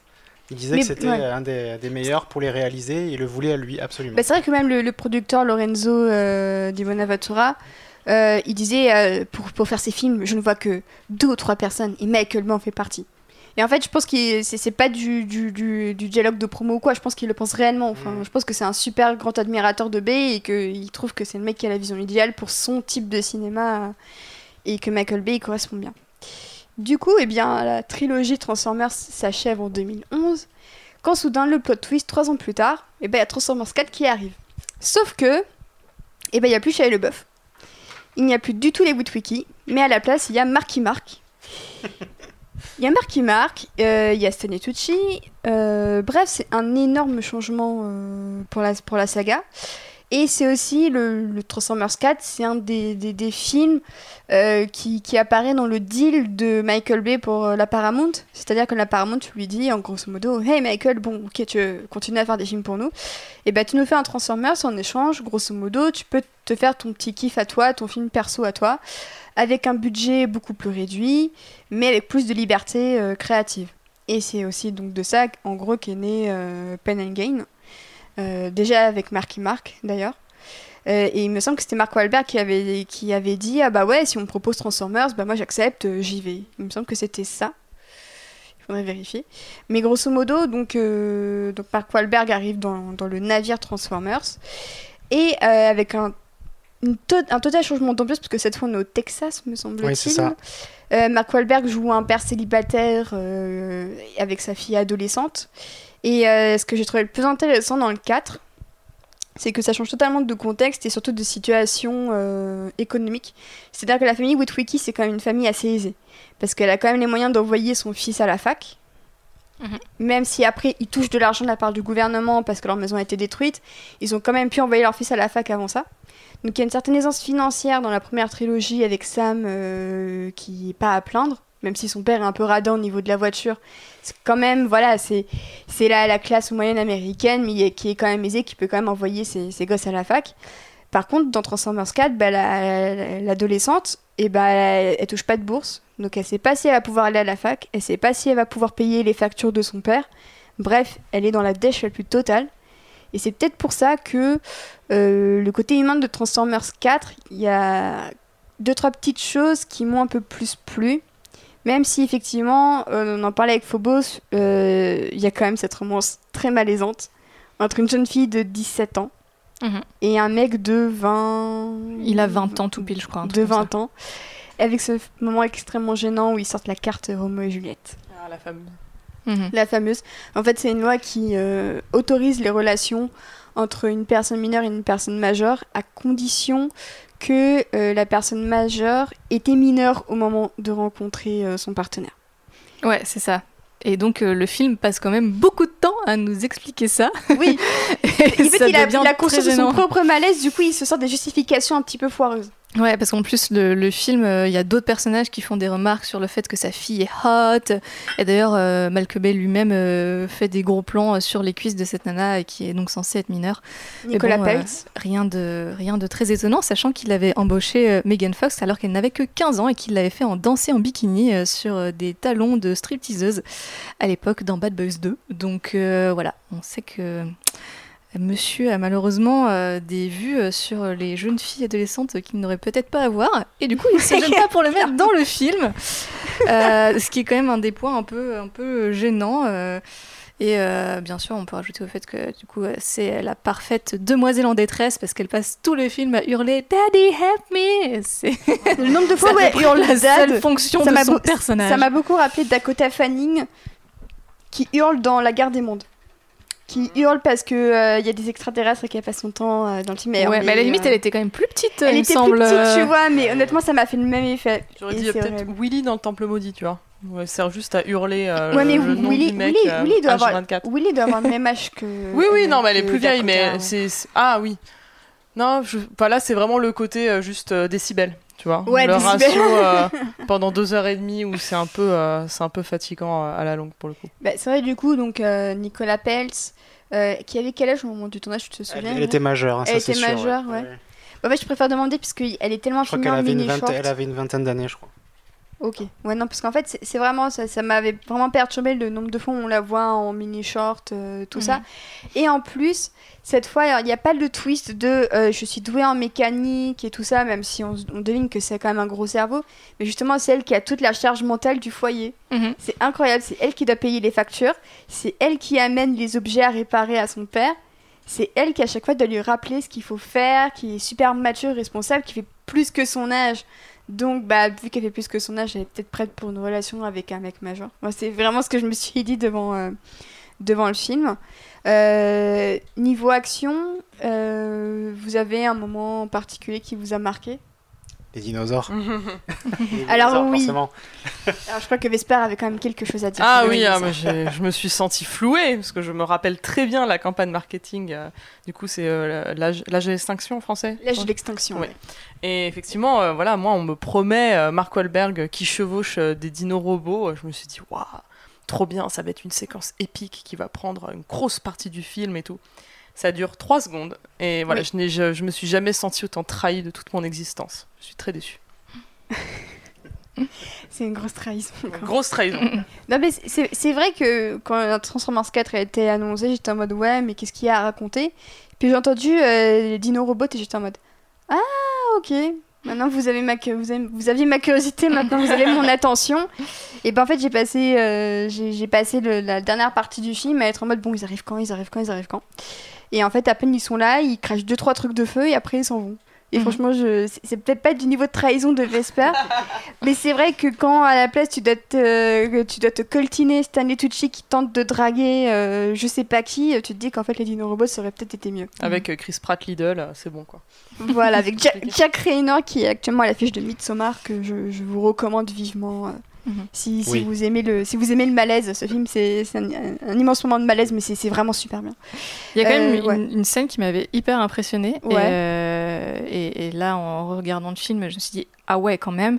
Euh, c'est quand ils sont sur une autoroute et qu'il y a le Transformers qui doit porter les humains à travers un camion. Donc en fait, il défonce le camion tout en protégeant les humains. Et genre, le plan est incroyable. Et Ah, les effets spéciaux sont sublimes. Et j'étais en mode genre, oh, ah ouais, quand même. Genre, et là, je me suis dit, je pense que ça, c'est quand même des scènes que tu vois nulle part ailleurs, en fait, dans aucun autre film d'action. quoi. En Ouais. fait, pour moi, c'est à partir du quatrième que Michael Bay, en fait, il a pris les Transformers comme des, comment dire, des, des sessions d'entraînement. En fait, j'ai l'impression qu'il expérimente énormément sur les films et, et tout ce qu'il fait en termes d'effets spéciaux, euh, de plans euh, hyper travaillés. Euh, J'avais vu un extrait du making of où il, il expliquait comment avait été réalisé le plan, où il y a un mec qui se prend la roue de la bagnole dans la gueule. Et euh, c'était assez impressionnant à voir. Et c'est là que tu vois, il y, a- il y a tout un savoir-faire derrière le. Enfin, le- il fourmille d'idées de mise en scène, le mec, en fait. Et c'est ça que je trouve assez remarquable. Et je trouve ça bien qu'il puisse justement, euh, comme ça, se lâcher et faire un peu ce qu'il veut sur les Transformers, quitte après euh, à se faire tacler par la critique, parce que voilà, les films, bon, après on les aime, on les aime pas. Ouais. Mais je trouve quand même qu'ils ont des, des grosses qualités euh, en termes de, de mise en scène et Alors. de, de direction artistique et d'effets spéciaux. Enfin, ça m'impressionne énormément. Et euh, du coup, l'intrigue humaine, euh, on, en pense quoi? Parce que c'est vrai que donc on a parlé du syndrome Romeo plus, Juliette. Euh, Marky Mark, vous, vous aviez réagi comment en apprenant qu'il allait rejoindre Transformers? Est-ce que pour vous c'était l'évidence ou est-ce que c'était un plot twist inattendu? Comment vous avez réagi? Euh, je pense que j'ai pas eu de réaction particulière. C'est non mais c'est. Bah en fait moi j'ai l'acteur avec une gueule de papa américain, tu vois. Ouais. Donc, bah bon bah oui ça colle quoi. Ça colle. En fait, je trouve qu'il a vraiment une tête de, euh, de, de, worker, en fait. C'est pour mhm. ça que j'ai l'impression que de plus en plus ces films, c'est ça. Euh, quand je voyais par exemple Deepwater Horizon, c'est genre le mec qui travaille sur euh, une, une plateforme. pétrolière. c'est vraiment le, le, héros de la classe, de la classe américaine un peu délaissée par les élites. J'ai l'impression qu'il représente un peu ça maintenant en fait. C'est ça, c'était extrêmement cohérent avec tout le reste de sa, de sa filmo récente, on va dire. Puis en plus, je trouve son, son meilleur rôle le plus récent, c'était chez Michael Bay parce que c'était Pen and Gain, quoi. Et mhm. justement, je trouve ça super intéressant qu'il passe de Pen and Gain à Transformers 4. Parce qu'on se, on se dit, mais est-ce que vraiment il voulait revenir sur Transformers 4 en même temps? Peut-être qu'il traînait un petit peu des pieds en même temps. Bah, comme tu dis, c'est un immense laboratoire et j'ai l'impression que c'est quand il passe de Pen and Gain, qui est quand même un projet euh, super personnel, où je trouve qu'il développe plein de, thématiques super personnelles sur la manière de voir l'Amérique, de vouloir se forger euh, une carrière, euh, des ambitions, euh, avec le dopage, tout ça. Tu disais pas tout à l'heure de la filiation avec les frères Cohen, bah clairement, lui lui-même l'a dit, Penningen, c'est influence Fargo. Clairement, pour lui, c'était assez évident. Du coup, on passe à Transformers 4, où l'une des scènes, bah, ça se passe dans un vieux cinéma, avec des vieilles bobines. Et là, un personnage sort la réplique qui a fait pas mal polémique qui a fait euh, hausser quelques sourcils, c'est bah, le cinéma, euh, maintenant c'est plus que des franchises, euh, maintenant c'est devenu nul, avant c'était mieux. Comment, comment on peut interpréter cette, cette phrase de la part de, Michael Bay? C'est du cynisme, je pense, tout simplement, parce qu'à mon avis, comme on dit, il y avait cette espèce de deal avec la Paramount sur le fait de faire un Transformers et de pouvoir faire un film plus personnel après. Je pense que c'était juste une pointe de cynisme, comme il y en avait une, gigantesque dans le 5, je trouve, qui est d'ailleurs très drôle. Et, vrai, moi j'y vois rien de plus que ça. Ouais. Non, mais j'y vois du cynisme, mais en fait, pour moi, les films Transformers, Michael Bay, il les fait au second degré, mais genre en fait, il aime pas spécialement Transformers. C'est ma, ma, théorie. En fait, Michael Bay n'aime pas la saga Transformers. Et il me semble qu'il l'avait mentionné qu'en fait, il s'en foutait un peu et qu'il n'avait pas grandi avec et que pour lui, ça signifiait pas grand chose. Et je pense que c'est pour ça que, euh, du coup, on n'a pas tant parlé que ça, mais les caractères des personnages Transformers, je trouve, sont à côté de la plaque. Enfin, c'est censé être des robots qui protègent l'humanité et tout. Et en fait, ils sont méchants. Genre, Optimus Prime, c'est un espèce de fou qui, qui, est hyper violent, qui est sadique avec les gens. Je crois que c'est dans celui-là où euh, tu as les Transformers qui tuent une pauvre bestiole qui est emprisonnée sur le vaisseau des méchants juste parce qu'elle est moche. Et t'es là, genre, waouh, genre le message que ça passe, alors que c'est censé être des robots qui sont censés représenter euh, ces héros euh, qui donnent l'exemple aux enfants, etc., qui font preuve de vertu, de courage, de tout ce que tu veux. Et là, en fait, dans les films Transformers, bah, les robots, ils sont pas cool. En plus, ils arrêtent pas de se taper entre eux, de se faire des vannes et tout. Enfin, en fait, c'est ça qui me dérange, je pense, dans les films de Transformers par Michael Bay, c'est que Michael Bay n'aime pas les Transformers. Et c'est aussi ce film dans le quatrième où il y a Optimus Prime qui tue un humain. Ah oui, c'est Le, c'est le seul, ouais. C'est le seul. C'est vrai que c'est aussi le, le, le, film où euh, définitivement les robots sont passés du côté. Euh, c'est-à-dire que le gouvernement ne veut plus collaborer avec eux, ils sont mhm. vus d'un très mauvais œil, ils se réapproprient leur technologie pour en faire à leur sauce, pour les contrôler cette fois, mais évidemment on se doute que ça va foirer parce que voilà. Euh, et du coup, bah, c'est vrai qu'il y a des moments où on se dit, mais on comprend un petit peu que le gouvernement il se méfie d'eux parce qu'en fait ils pourraient faire tout n'importe quoi, euh, ils sont pas disciplinés. Enfin, je trouve ça super chelou comme message en fait. Je, je, sais toujours pas quoi en penser. Alors, je trouve que le seul qui échappe un petit peu à tout ça, bah, on y reviendra, c'est Bumblebee, forcément, qui a le plus de charme et qui a peut-être le côté le plus humain. Mais, euh, mais c'est vrai qu'en tout cas, en matière de, de, charisme et tout ça, même Optimus Prime, je l'ai jamais trouvé super charismatique en fait. Pour moi, c'était un robot interchangeable avec euh, plein d'autres. Et limite, dans le 4, celui que j'aurais aimé un peu plus voir, c'est celui doublé par euh, Ken Watanabe. Et qui, qui est un samouraï japonais parce que, hein, évidemment, les clichés ont la peau dure, surtout chez Michael Bay. Mais euh, c'est vrai qu'Optimus Prime ne m'a jamais inspiré. Euh, en fait, j'arrivais pas forcément à croire à l'amitié qu'il avait pour, euh, pour Sam ou même pour Marky Mark, tout mhm. simplement. Je j'y arrivais pas. Alors que pourtant, Optimus Prime a quand même notamment à la fin des films et tout, ces répliques très grandiloquentes avec la musique derrière. Ah, Optimus Prime il à chaque fois les histoires. Voilà, et tu te dis genre, et là il y a deux minutes où tu y crois, mm. mais en fait quand tu repenses au film et ce qui se passe avant, t'es là genre, pendant mais non heures, En fait, ce qui est marrant, c'est que c'est la même formule à chaque fin de film. C'est genre, je suis Optimus Prime et je vais protéger les humains. Mm. Et en fait, à chaque film, il, dit ça.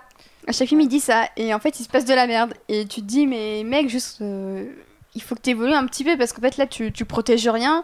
En plus tu amènes la merde. Donc c'est un échec à tous les niveaux Après, je trouve quand même que c'est intéressant son, son personnage dans le 4 justement parce qu'il y a toujours ce côté voilà très attaché aux humains qui n'a plus dans le 4 et justement je trouve que c'est assez fort du coup que ce soit dans celui-là où il tue un humain. Bon un méchant mais c'est un humain quand même. Et il le tue un peu de sang-froid juste parce qu'il lui avait fait la promesse qu'il le tuerait. Je trouve qu'il y a une évolution assez intéressante euh, à son propos dans ce film là en tout cas voilà, et que ça, ça, ça, ça, balance bien avec aussi toute la partie humaine du, du 4, je trouve, qui est la plus réussie pour moi euh, de la saga Michael Bay. Je suis d'accord pour tout ce qui est l'arc avec Stan et Tucci. En fait, je trouve ça super intéressant la, la, la, réflexion. Bah, Qu'est-ce qui se passe si nous on crée nos propres robots J'aime bien l'idée que ce soit un mec genre super euh, cynique et tout et qui a un éclair d'intelligence et qui se rend compte que en fait il a fait une connerie. Et en fait, je trouve que c'est pas si commun que, que ça, parce que même dans le 3, bah, Patrick Dempsey, euh, Docteur Mamour, euh, il était à la à cause des méchants. Dans le 5, c'est pas forcément mieux euh, de mémoire. Mais c'est vrai que dans le 4, il y a un réel retournement d'un personnage qu'on pensait méchant et qui en fait rebascule dans le camp des gentils. Puis en plus, il y a cette réplique incroyable. oh my god. oh my god. extraordinaire. Qui, est extraordinaire. Qui on le voyait déjà dans les bandes annonces. Déjà dès les bandes annonces, déjà, mais ça va être le meilleur moment du film en fait. C'est son oh my god. Par contre, il y a un truc qui m'a beaucoup choqué dans le 4, c'est ce personnage secondaire qui meurt au bout de trois quarts d'heure. T.J. Miller, ouais. Et dont plus personne ne reparle tout le film. Et genre, tu t'en fous. En plus, il a, une, mort, il a une mort qui est hyper violente en plus. C'est super violent, ouais. super violent. Et t'as un plan d'ailleurs qui est magnifique. C'est horrible parce que, alors ça, c'est Michael Bay, tu vois, genre, le mec n'a aucune morale. Le plan de la mort de ce gars est splendide. Genre, t'as que des sangs hyper noirs, et t'as son squelette qui rougeoie encore, et t'as de, la, as de la poussière qui vole dans l'air. Et genre, le plan est sublime. Sauf que, en fait, c'est un personnage auquel tu commençais à t'attacher qui vient de crever, tu vois et puis en plus, en revoyant le film, tu te dis qu'en fait, en plus, bah, T.J. Miller a eu quelques soucis avec euh, la justice au moment de MeToo et ensuite même après. Et du coup, bah, le, voir jouer ce rôle de connard qui en plus dit euh, de la fille de son, mhm. de son meilleur pote qu'elle est bonne, bah, tu te dis, oh, c'est bizarre quand même. Ça vieillit super mal. Ça vieillit vraiment très mal. Et d'ailleurs, bah, c'est pour ça, il me semble que euh, il avait eu un rôle un peu moindre dans Deadpool 2 parce que c'était vers ce moment-là qu'il commençait à y avoir les allégations contre lui. Donc euh, bon, clairement, c'est c'est clairement pas un personnage sur lequel je vais, je vais pleurer, euh, contrairement à d'autres. non, mais je pleure pas dessus. Hein. Ah ouais. Mais, mais c'est vrai que ça m'avait étonné. Je me suis dit en même temps, ah ouais, ok, donc vraiment, il veut. Michael Bay veut quand même se un peu débarrasser du surplus encore, parce que c'est vrai que euh, la plupart des humains dans Transformers, on peut s'en passer. Genre, si, s'ils sont butés, on s'en fiche, honnêtement. Oui, tout le monde est interchangeable. Hein. tout le monde est interchangeable, et même Josh Duhamel n'est pas dans ce film c'est le seul film de, de, la saga, pour le moment, dans en tout cas, dans lequel il n'apparaît pas. Bon, je mets un peu Bumblebee à part. Mais, euh, et du coup, mais en fait, ils ont quand même trouvé le moyen de mettre des militaires partout. Euh, enfin, ça. C'est. Pas pareil. Alors, Thibaut dit que c'est pas pareil. bah, en fait, je trouve que ça montre bien le cynisme de tout est interchangeable. justement, si c'est interchangeable, est-ce que ça vaut le coup de s'y attacher? Enfin, vraiment, moi, c'est une question que je me pose par rapport à Transformers. C'est. Euh, toutes les featurettes te disent il faut s'investir dans ces personnages, machin et tout, mais le fait est que c'est interchangeable. Donc pourquoi est-ce qu'on ferait cet effort? Et en fait, je trouve que ça rend le, visionnage d'autant plus pénible que tu sais que tu t'en fous de ces personnages, que c'est juste des stéréotypes euh, qui vont pas changer grand chose à ta vie. Euh, l'arc avec la maman décédée euh, et la fille qui se prend toute la charge mentale du foyer, ça aurait pu être super intéressant, surtout pour Michael Bay, mine de rien. Et au final, bah, il, en, il en fait rien. Euh, sa relation, elle est super chelou. En plus, euh, l'arrivée de Jack Raynor, c'est en gros, c'est pendant une bataille dans la maison euh, parce que les, les, agents viennent récupérer Optimus Prime qui, qui s'est transformé en robot pour échapper justement à ça. Et en fait, bah, c'est juste lui qui arrive parce qu'en plus, comme par hasard, il est chauffeur de, de compétition automobile. Il est pilote, comme par hasard. Alors franchement, c'est génial dans cette saga. Il y a à chaque fois des gens qui sont soit mécaniciens, soit chauffeurs. Pouvoir du scénario. C'est le pouvoir du scénario. pouvoir de la bagnole. Et du coup, bah, le, il arrive et c'est lui qui les sauve comme ça. Donc ça fait vraiment, ouais, comme tu le disais, Phobos, ce syndrome de la princesse en, en détresse. Alors que je trouve que justement, il aurait pu faire quelque chose de différent avec ce personnage.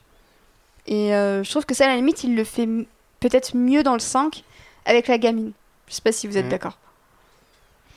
Oui, Oui. je pense que c'est son personnage féminin et qui est le moins raté, on va dire. Ouais, après la marche de les, sur, sur une échelle les de 0 à 10. précautions avec son personnage féminin le moins raté. C'est exactement ça. Du coup, est-ce que vous avez un mot euh, sur le, le 4, les changements de casting, peut-être de, de, de direction? Je pense qu'on on peut Vas-y, rajouter alors, quand il y a- même le, le passage en Ouais. Chine, Oui, tout à fait. Qui, qui lance un petit peu... euh, Avant le passage en, en thin, il faut parler de la meilleure réplique de l'histoire du cinéma hollywoodien. Quand il débarque chez Marky Mark, Ouais. et il fait Vous pouvez pas venir fouiller chez moi, il vous faut un mandat. Et là, le mec du FBI ou de la CIA, il le regarde et il fait Mon visage et mon mandat. et ça, je l'ai vu avec mon frère, avec mon père, et on était décédés dans la salle. Décédés. Genre, c'était la première fois que quelqu'un osait la faire. Tu vois, on l'a tous pensé au moins une fois. Genre, au pire, tu lui mets une patate et tu te dis c'est le mandat, tu vois. Mais ils l'ont fait. Rien que pour ça, ce film mérite d'être vu. Alors j'avoue que C'est tout pour moi, au revoir. J'aime beaucoup Titus Believer dans le film. En fait, c'est ce personnage d'agent ouais, du FBI ou de la CIA, tu sais même pas, qui à chaque fois Michael Bay le film avec des putains de contre-plongées hallucinantes. Genre, il pose sa caméra, il te fait des angles en forme de triangle pour lui donner des formes incroyables. Et Je trouve que c'est le personnage qui filme le mieux. en il est fait, très bien film. casté en plus. Ah, est. L'acteur est parfait là-dedans. Bah, pour le coup, voilà, on parle effectivement du casting parfois un petit peu. euh, Étonnant. Voilà, étonnant. euh, pas, pas- parfois un peu à côté de la plaque, mais je trouve honnêtement que Titus c'est quand même un excellent choix de casting. Et en fait, quand tu le vois, tu te dis que ouais, vraiment c'est un gros connard. Tu sens qu'il passerait sa vie à chasser des Transformers s'ils existeraient. du coup, c'est quand même un très bon choix de casting.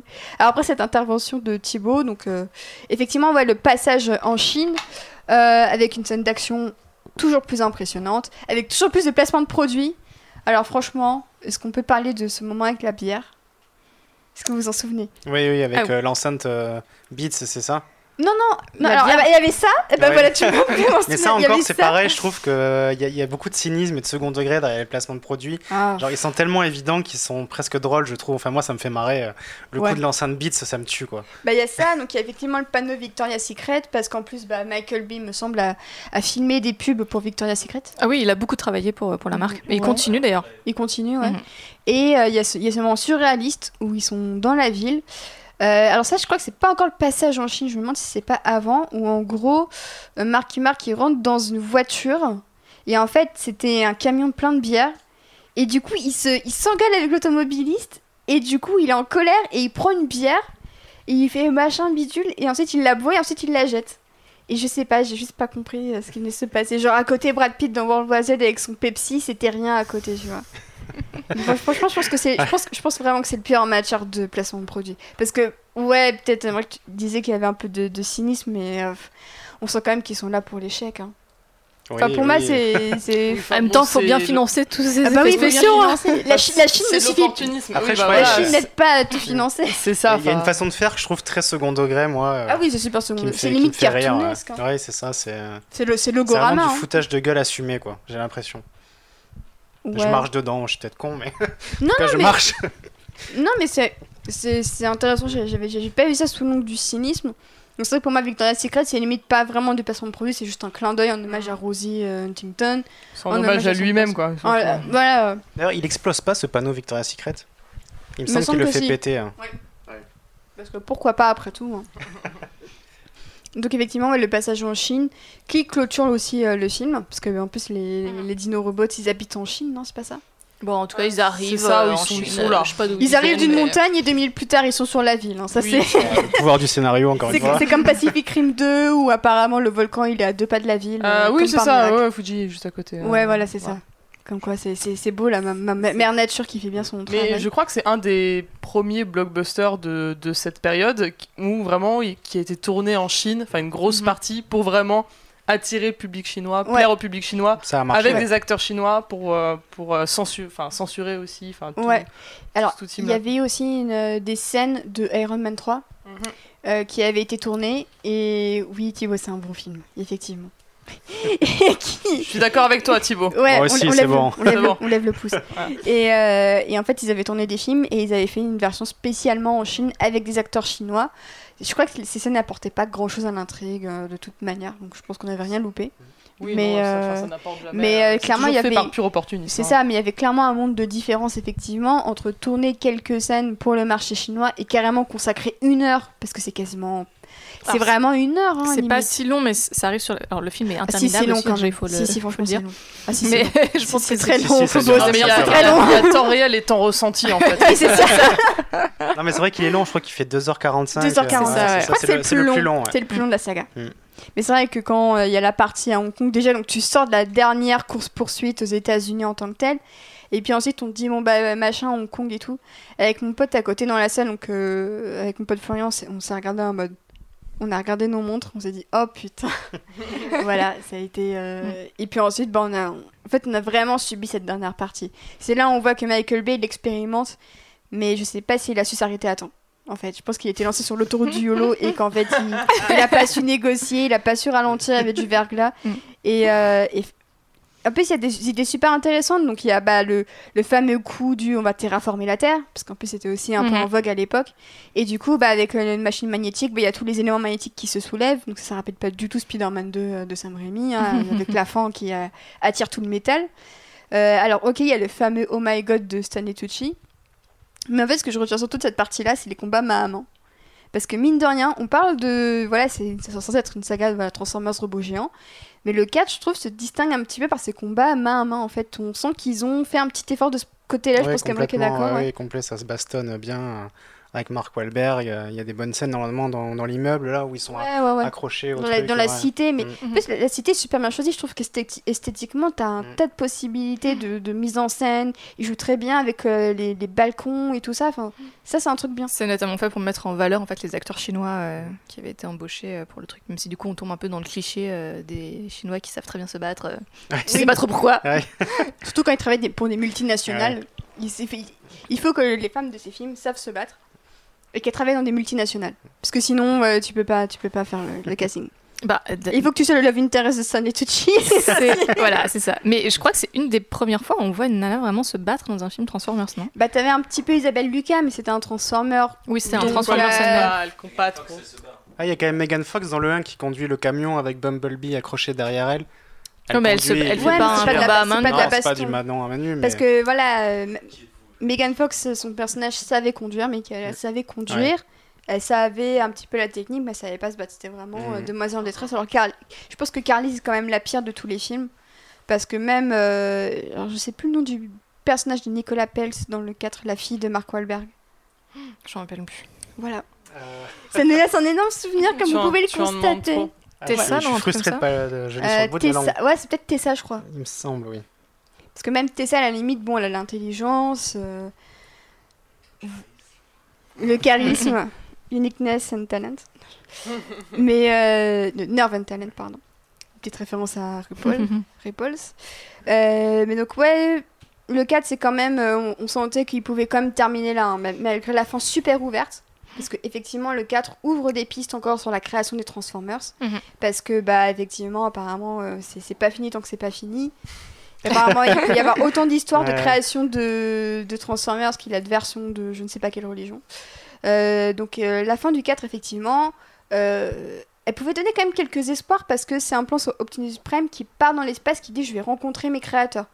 Et en fait, on se disait, bon, pour un 5, ce serait limite bien que ça abandonne totalement le point de vue humain et que ça se consacre sur juste Optimus Prime, bon, ok, quelques robots, mais qu'on laisse un petit peu le, le point de vue humain de côté. C'était clairement un souhait pour Michael Bay voulait le faire, il me semble, et c'est les Ouais. producteurs qui voulaient pas. Ils voulaient Ouais. qu'il y ait les humains. Ouais, mais c'est ça, c'est je trouve que c'est le défaut de plein de films, genre même tous les, tous les Godzilla, là, qui sont faits. euh, le premier Godzilla, il était pas ouf à ce niveau-là. Euh, King of Monsters, qui est sorti cette année, c'était mais... Catastrophe. catastrophique. À côté Transformers, c'était du Bergman pour vous donner un, pour vous donner une idée du niveau. Donc, euh, donc effectivement, pour le 5, c'est vrai qu'on aurait pu espérer un changement pareil. C'est vrai que j'aurais pas, j'aurais pas été en désaccord avec B sur, ce- Mm. sur ce, sur ce coup-là. Mais après, ils voulaient le faire déjà depuis un moment. hein. Ouais, C'était avant, avant le 4 hein, déjà. Il me semble que j'avais lu qu'ils voulaient faire euh, un Transformers avec que les, les Transformers euh, dans l'espace. Ouais, ça, ça aurait été cool. Mais c'est vrai que bah il faut, il faut quand même attirer un public euh, jeune et tout ça, et les robots apparemment ça suffit pas. Et ce qui nous permet de passer à Transformers 5, The Last Night. Voilà. Euh, voilà. Un grand moment. Un, grand... un, moment de silence pour mon cerveau qui ment ce jour-là. moi, étonnamment, j'ai un peu d'affection pour ce film. Ah ouais, non mais, non, mais franchement, enfin, genre, euh, je, suis, je suis vraiment curieuse d'entendre tes non, explications. Il s'est fait vraiment démonter, mais alors après, je suis d'accord sur le fait que c'est du grand n'importe quoi. Il y a trois films en un seul. Euh, on comprend rien à l'histoire, ça va trop vite. Il y a très peu de développement, mais en fait, euh, j'ai euh, ce truc, c'est à la fin, le quand ils sont en train de, de, de, reproduire Cybertron et qu'elle est en train de se, se, fusionner à la Terre. En termes d'imagerie, je trouve qu'il y a une puissance, surtout en 3D. je l'avais vu au cinéma en 3D, c'était hallucinant. Et je l'ai revu chez moi, donc récemment, euh, j'ai eu la chance de le voir en 4K, euh, machin, avec les plans IMAX et tout ça. C'est incroyable. Franchement, je trouve ça incroyable, ça me, ça me fascine. Dès que ça démarre, ça dure un moment en plus, là aussi, c'est toute la fin du film. Il y en a pour une demi-heure, je crois, quelque chose comme ça. 45 minutes, moi je dirais. Ouais, peut-être. Et euh, je sais pas, ça me fascine du début à la fin, je trouve ça incroyable, j'ai les frissons, la musique de Steve Jablonski, on en a pas parlé. Oui, c'est vrai. je le trouve excellent, quoi. Il a fait des, des, compos pour les films qui sont extraordinaire, rien que de les entendre, frissons, machin. Et, et, cette dernière partie, en fait, elle marche tellement sur moi que je pardonne en fait toutes les faiblesses du film juste avant. Ouais, même. J'ai un peu envie de le défendre pour ça, même si ouais, c'est du n'importe quoi. C'est. Bah, c'est vrai, moi je l'avais vu au cinéma en 3D.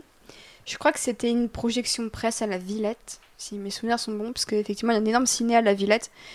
Euh, qui s'est spécialisé en plus dans les projections 4DX, 4, 4 machins bidules, 3D, jeux, IMAX, jeux, enfin bref.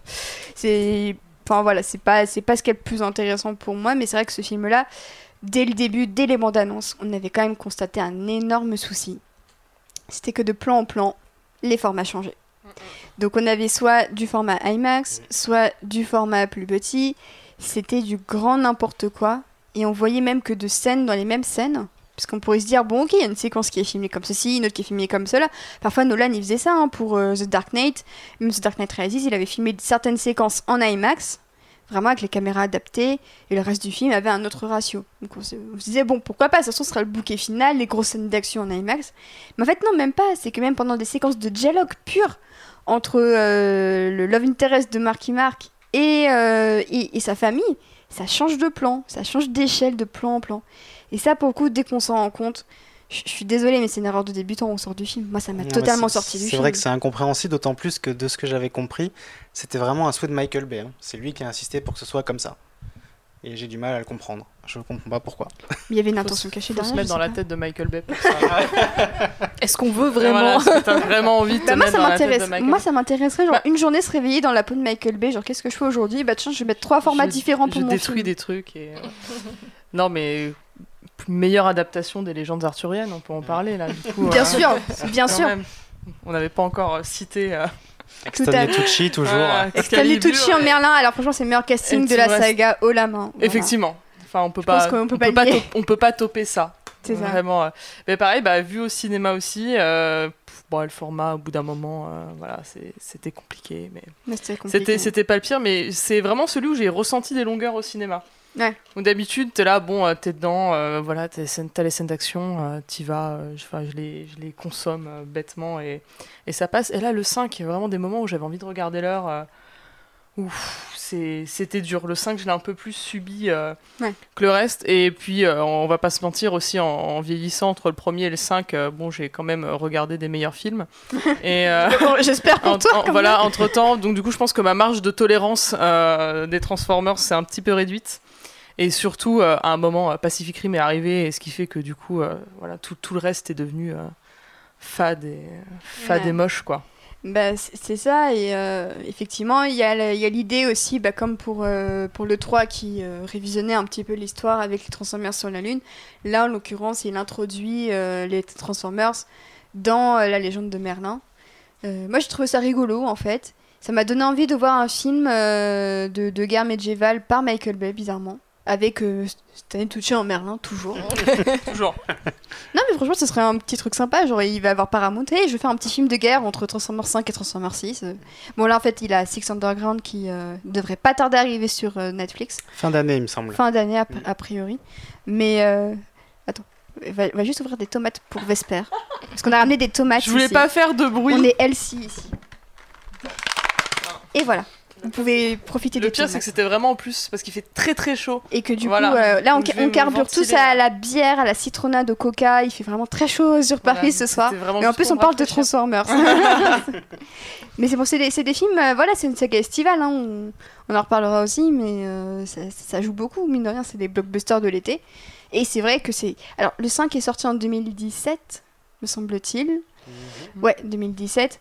Et euh, c'est vrai que clairement, bon, ça n'a pas été le meilleur film de l'été 2017. hein. On est tous d'accord pour, euh, pour dire ça. Non, puis il a floppé surtout. Il a floppé, c'est Mhm. parce qu'effectivement, jusqu'à présent, on n'en avait pas encore parlé, mais les films Transformers ont toujours été d'énormes succès au box-office. Ils ont amassé à, à tous les 5 plusieurs milliards de dollars. Et là, ça a été vraiment le premier euh, stop Mhm. net du public. Alors, je sais pas exactement combien il a fait en moins, mais c'est vrai que je crois après. qu'ils sont euh, arrivés en mondial, c'était aux alentours des 700 millions, Ouais. alors que le 4 avait fait deux fois plus. Et c'est pour ça, et, pour, et c'est vrai qu'à à, l'échelle d'aujourd'hui, on se dit 700 millions, mais en fait, c'est pas des masses. C'est quand même assez hallucinant de voir que euh, on est aujourd'hui à une échelle où, euh, on est dans une époque où un film qui fait 700 millions, ok, bah, il, a, il est rentabilisé à plus de 100%, il n'y a pas de souci et tout ça, mais c'est pas suffisant pour les studios. Après, il s'était pas remboursé sur le sol américain, il me semble. C'est Ouais. l'international qui avait euh, sauvé, entre guillemets, Comme c'est le souvent le, film. cas maintenant. ouais. Ouais, c'est souvent le cas maintenant. Mm. Mais c'est vrai que c'était c'était intéressant de voir justement ce flop. Euh, Est-ce que on peut trouver des raisons à ça? Est-ce que c'est la, la fatigue Transformers, la fatigue Michael Alors moi j'avais une, une théorie au début, mais elle s'est révélée fausse vu que Bumblebee euh, a raté aussi euh, son, son défi au box-office. Mais euh, il y a, parce qu'il y avait justement toute l'implication de la Chine, je crois que c'est le, le public chinois qui avait fait du 4 un énorme succès, franchir le milliard, tout ça. Et comme il n'y avait pas du coup cette partie en Chine en 5, je me suis dit que le public chinois avait peut- peut-être boudé le cinquième. Mais au final, bon, c'est peut-être une fatigue de la part des, spectateurs. Bah, c'est ça, parce que c'est vrai qu'au bout de cinq films. Alors, en plus, ce film-là, euh, il a osé quelque chose qui me semblait quand même intéressant c'était de quasiment se passer d'Optimus Prime. Parce qu'en fait, en le revoyant, j'avais oublié à quel point il était absent, parce que justement, bah, il va voir ses créateurs, sauf que bah, il s'est pris en otage, et qu'il revient sur la Terre en tant que méchant. Et c'est vrai que ça aurait pu être un angle intéressant, parce que justement, le protecteur de la Terre, justement, tu disais Mhm. tout à l'heure, Phobos, qu'ils étaient peut-être pas si euh, bienveillants les uns envers les autres et envers la Terre. Et là, c'est euh, full, euh, full transformation euh, en méchant. Même si après, bah, évidemment, un petit coup sur la tête, en fait, il se rend compte qu'il est gentil. Donc, comment annihiler le, un potentiel dramatique en deux secondes par Michael Bay? Mais c'est vrai que c'était un choix intéressant, je trouvais, de, de, de moins montrer Optimus Prime. Après, je me demande s'il avait été plus présent, est-ce que ça aurait peut-être pu un peu mieux fonctionner Parce que c'est quand même lui que les gens retiennent avec Bumblebee, c'est les deux robots que les gens retiennent. Donc, je sais pas. justement, c'était une bonne idée d'essayer de, de s'en passer et de parce que moi je trouve quand même qu'on la ressent son absence dans, dans le film. ça, ça se ressent vachement. Mais bon, on voit aussi que les scénaristes sont en panique et qu'ils savent pas trop quoi faire et qu'ils meublent un peu n'importe comment. Mais euh, c'était quand même intéressant. Après, oui, ils en ont, ils en ont, ils en ont pas fait grand chose, mais je pense que c'est plus la faute des scénaristes que celle de Michael Bay, de mon point de vue. Parce que c'est là qu'ils ont commencé à installer leur espèce de, de, de groupe de scénaristes là où ils voulaient faire un Transformers Universe. Ils sont tellement sur et ils le sont truc. partis dans tous les sens, c'est euh, incompréhensible À, ce qui à s'est une passé. époque, ils voulaient faire une sorte de crossover avec G.I. Joe parce que c'était Mhm. aussi une, une licence Hasbro, donc il avait failli avoir ce sorte de d'univers. Et aujourd'hui, ben, on apprend que G.I. Joe va être rebooté au, au cinéma ou en série, je sais plus. Thibaut, tu sais? Ci- Ciné, ouais, au ciné. Donc il y a le- voilà, avec Snake Eyes entre autres. Donc il y a quand même un petit casting qui se forme, mais clairement, euh, je pense que le, le 5 a enterré tout espoir d'au moins voir un crossover. Je pense que c'est Ah oui, et puis Bumblebee derrière aussi, je pense que là, Transformers, ça va être en, en stand-by pendant un petit moment. Bah, pour euh, revenir un peu sur 5 avant qu'on ait un peu nos théories sur la suite de Transformers, il y a quand même quelque chose qui est assez rigolo pour nous français. C'est Omar Sy qui vit double un robot. Alors oui, JB me Ah regarde d'un air super étonné. J'avais le, oublié. le 5, c'est le seul que j'ai vu au ciné et je me souvenais même pas Sy, tu vois. me souviens du fait qu'il y ait des blagues sur le fait que Mark Wahlberg ait regagné sa virginité vu qu'il a paniqué depuis longtemps. Mais ça, j'avais oublié. Ah oui, c'est vrai, il y a cette blague horrible sur. Euh, parce qu'en fait, il... doit être puceau pour accomplir sa destinée. Ah euh. oui, c'est vrai. Mais c'est vrai, ouais. Alors franchement, cette transition entre Marcy, il avait la virginité de Mark Wahlberg. Mais oui, il y, a, y a Omar Sy qui double un robot. Et en fait, on l'avait appris super tard de mémoire. Et à moi, il y avait, je crois qu'il y avait limite une rumeur qui disait qu'il y avait Jean Dujardin dans Transformers aussi. Mais en fait, c'était un poisson d'avril. Mais pour Omar Sy, ouais, il, double un robot. Euh. J'aurais payé pour ça. Ouais, moi aussi. Jean Dujardin qui fait le chameau dans Transformers. il est direct. J'aime me battre. Un robot qui dit j'aime me battre. J'aime me beurrer la biscotte. Mais non, mais euh, ouais, non, en fait, ça m'avait fait rire parce que c'était l'époque où Omar Sy tenter un petit peu de personne internationale et du coup le voir chez Transformers c'était assez, euh, assez rigolo. En plus il a un rôle vraiment de, de, de, de Transformers bolos avec euh, il, a son, il a un vieil accent tout pourri. Euh, on sent vraiment qu'ils l'ont, ils l'ont pas beaucoup respecté, faut bien le dire. Oui il est aussi utile que dans X-Men, hein, le pauvre. Ouais, il est plus utile dans X-Men que dans Transformers je trouve. Mais oui, voilà, c'est un débat. Pas, de Excellent débat. le pauvre. Et alors, j'avoue que Transformers 5, en dépit de tous ses défauts, à la séquence de la saga qui me fait le plus rire. Avec euh, Cogman, Avec Cogman ah qui joue de l'orgue. C'est extraordinaire. Est-ce que tu veux un peu expliquer ce moment Oui, euh bah ça aussi, c'est encore un grand, grand moment de cynisme. où il raconte, euh, il me semble que c'est ça, il raconte l'histoire des, des, chevaliers, machin, machin. Et donc il y a une musique hyper dramatique, grave pendant toute la séquence. Et en fait, à la fin de la séquence, on se rend compte que c'est le robot Cogman qui est en train de massacrer l'orgue et euh, qui se prend une remarque par Anthony Hopkins. Et enfin, du coup, à raconter, je suis pas sûr que ce soit aussi drôle que dans le film. Mais c'est ça, en fait. Mais c'est vraiment drôle. Je vous conseille de voir la séquence. Elle est disponible sur YouTube parce que c'est vraiment un des rares trucs que les gens ont retenu du film. Ah ouais, complet. C'est vraiment genre. Et en fait, le truc, c'est que. Michael Bay étant ce qu'il est, une fois ça ne suffit pas pour faire passer un message au spectateur. Il refait la même blague deux minutes plus tard. Mm. Et cette fois, en fait, bah, sur le moment, tu rigoles encore parce que tu sais que c'est con et que t'as ri la première fois, donc tu vas rire la deuxième. Mais en fait, c'est vachement répétitif comme humour. Mais Cogman, c'est un des Transformers c'est plus intéressant parce que c'est un vrai psychopathe. Oui, complet. Hein. Vraiment, euh, on continue sans l'annoncer des robots pas super sympas en fait. Et alors lui, mais c'est un des pires. Genre, il est prêt à buter tout le monde. Hein. il essaye de tuer Mark Wahlberg d'ailleurs. Euh. Oui, j'aurais aimé qu'il réussisse. c'est vrai que le personnage de Kay n'est pas forcément euh, très sympathique. Bah non, et puis il est pas sympathique. Ses échanges avec, euh, avec l'historienne. C'est affreux ce qu'ils se mettent sur la tronche. Oh, j'étais super choquée de voir ça, comment il, s'agresse. Enfin, c'est de la méchanceté pure. Mais en fait, globalement, alors je, comment j'ai, regardé pas mal de vidéos essais sur Transformers, donc j'avais deux trois concepts en tête en regardant euh, certains films de la saga, et je me suis fait la remarque que tous ces personnages se détestent entre eux. Oui. Et en fait, ça rend les films assez insupportables parce qu'ils passent leur temps à se gueuler dessus et se prendre la tête pour des trucs qui servent à rien. Et c'est ça, ouais, ouais. Et c'est un truc qu'on retrouve mais dans tous les films de la saga, quoi. C'est ça. Mais c'est vrai que moi, c'est vraiment la, virulence des échanges entre Cade et, euh, et l'historienne, donc désolé, j'ai oublié son nom. Hmm, bah, voilà. Je pense que le fait qu'on ait oublié son nom veut. On, assez représentatif de son est assez représentatif effectivement de son intérêt. Mais c'est vrai que j'étais assez choquée parce qu'en plus, bah, dès, dès qu'elle rencontre Cade, elle passe en mode euh, robe moulante, talons, elle devient directement, elle, n'est plus historienne, elle devient love interest. Et c'est dommage parce que dans la première partie où on la voit, en plus elle a quelques scènes vraiment déconnectées du reste. Tu te dis mais quand est-ce qu'elle va rencontrer, ne serait-ce que Mark Wahlberg ou même Anthony Hopkins ou même les robots, elle va les rencontrer quand? Et en fait elle a une séquence avec sa famille qui lui dit bon alors c'est quand que tu trouves un copain? Et du coup, elle dit bah c'est pas la priorité, je, je voilà j'ai d'autres choses à faire, je suis historienne et tout. Et elle leur dit mais arrêtez de me poser cette question, c'est chiant, laissez-moi vivre ma vie. Et on pouvait se dire bah Michael Bay c'est bien, il a compris la leçon. Euh. non non. il se dit ah, bah tiens je vais peut-être faire, je vais tenter un truc où euh, le, le, héros veut pas pécho euh, la, la, meuf principale. Et en fait non. Mais j'étais assez déçue parce que je trouvais que c'est les, pistes, les premières pistes étaient super intéressantes. En plus tu la vois faire du polo et ouais du, du polo sur son cheval, même si elle se casse la gueule. Bon, on voit que c'est genre une meuf un petit peu plus moderne que euh, juste euh, une meuf en mini short qui, euh, qui va au lycée et qui tombe amoureuse de Shia LeBeouf, même si on, respecte aussi les, les, femmes qui font ça. Mais on, respecte toutes les femmes qui tombent amoureuses de Shia LeBeouf. Voilà, Carrie Mulligan, si tu nous écoutes. et oui. Et ouais, ils ont été fiancés et ils se sont rencontrés sur le tournage de la suite de Wall Street de Stone. Et ils sont restés ensemble 2-3 ans, je crois. Voilà. Mais, mais du coup, bah en fait, ouais, le, le 5, on en, on en, retient quoi? On en retient le... cette réécriture super bizarre des, des mythes d'Arthur. La dernière partie avec l'épée, quand ils sont dans le, le, le, tombeau et tout ça. Moi, franchement, j'étais perdue. Ah, mais je trouve que bah, c'est l'intrigue la plus complexe. C'est compliqué, quoi. Et puis Anthony Hopkins qui cache ça, c'était un beau moment. Ah, ça, c'était triste.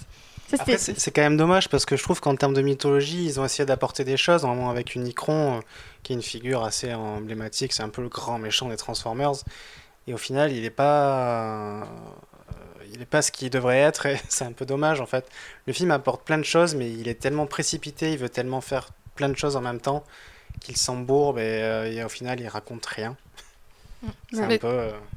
Alors qu'il y avait quand même notamment une bonne idée, c'était d'avoir une petite fille parmi oui, les personnages à fait. principaux. Isabella Moner, qui joue d'ailleurs Dora l'exploratrice, toujours chez la Paramount. Euh. Tout à fait, qui est une, une, actrice qui monte vraiment, hein, qui avait un, rôle assez intéressant dans Sicario 2 euh, euh, et qui s'en sortait très bien.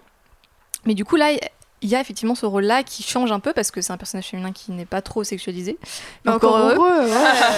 Euh, et, je me rappelle que la promo avait beaucoup, beaucoup insisté sur son personnage en mode girl power. Il y avait une pub en mode euh. fight like a girl et t'avais l'impression de voir une pub pour les serviettes hygiéniques always. C'était vraiment ça. Hein.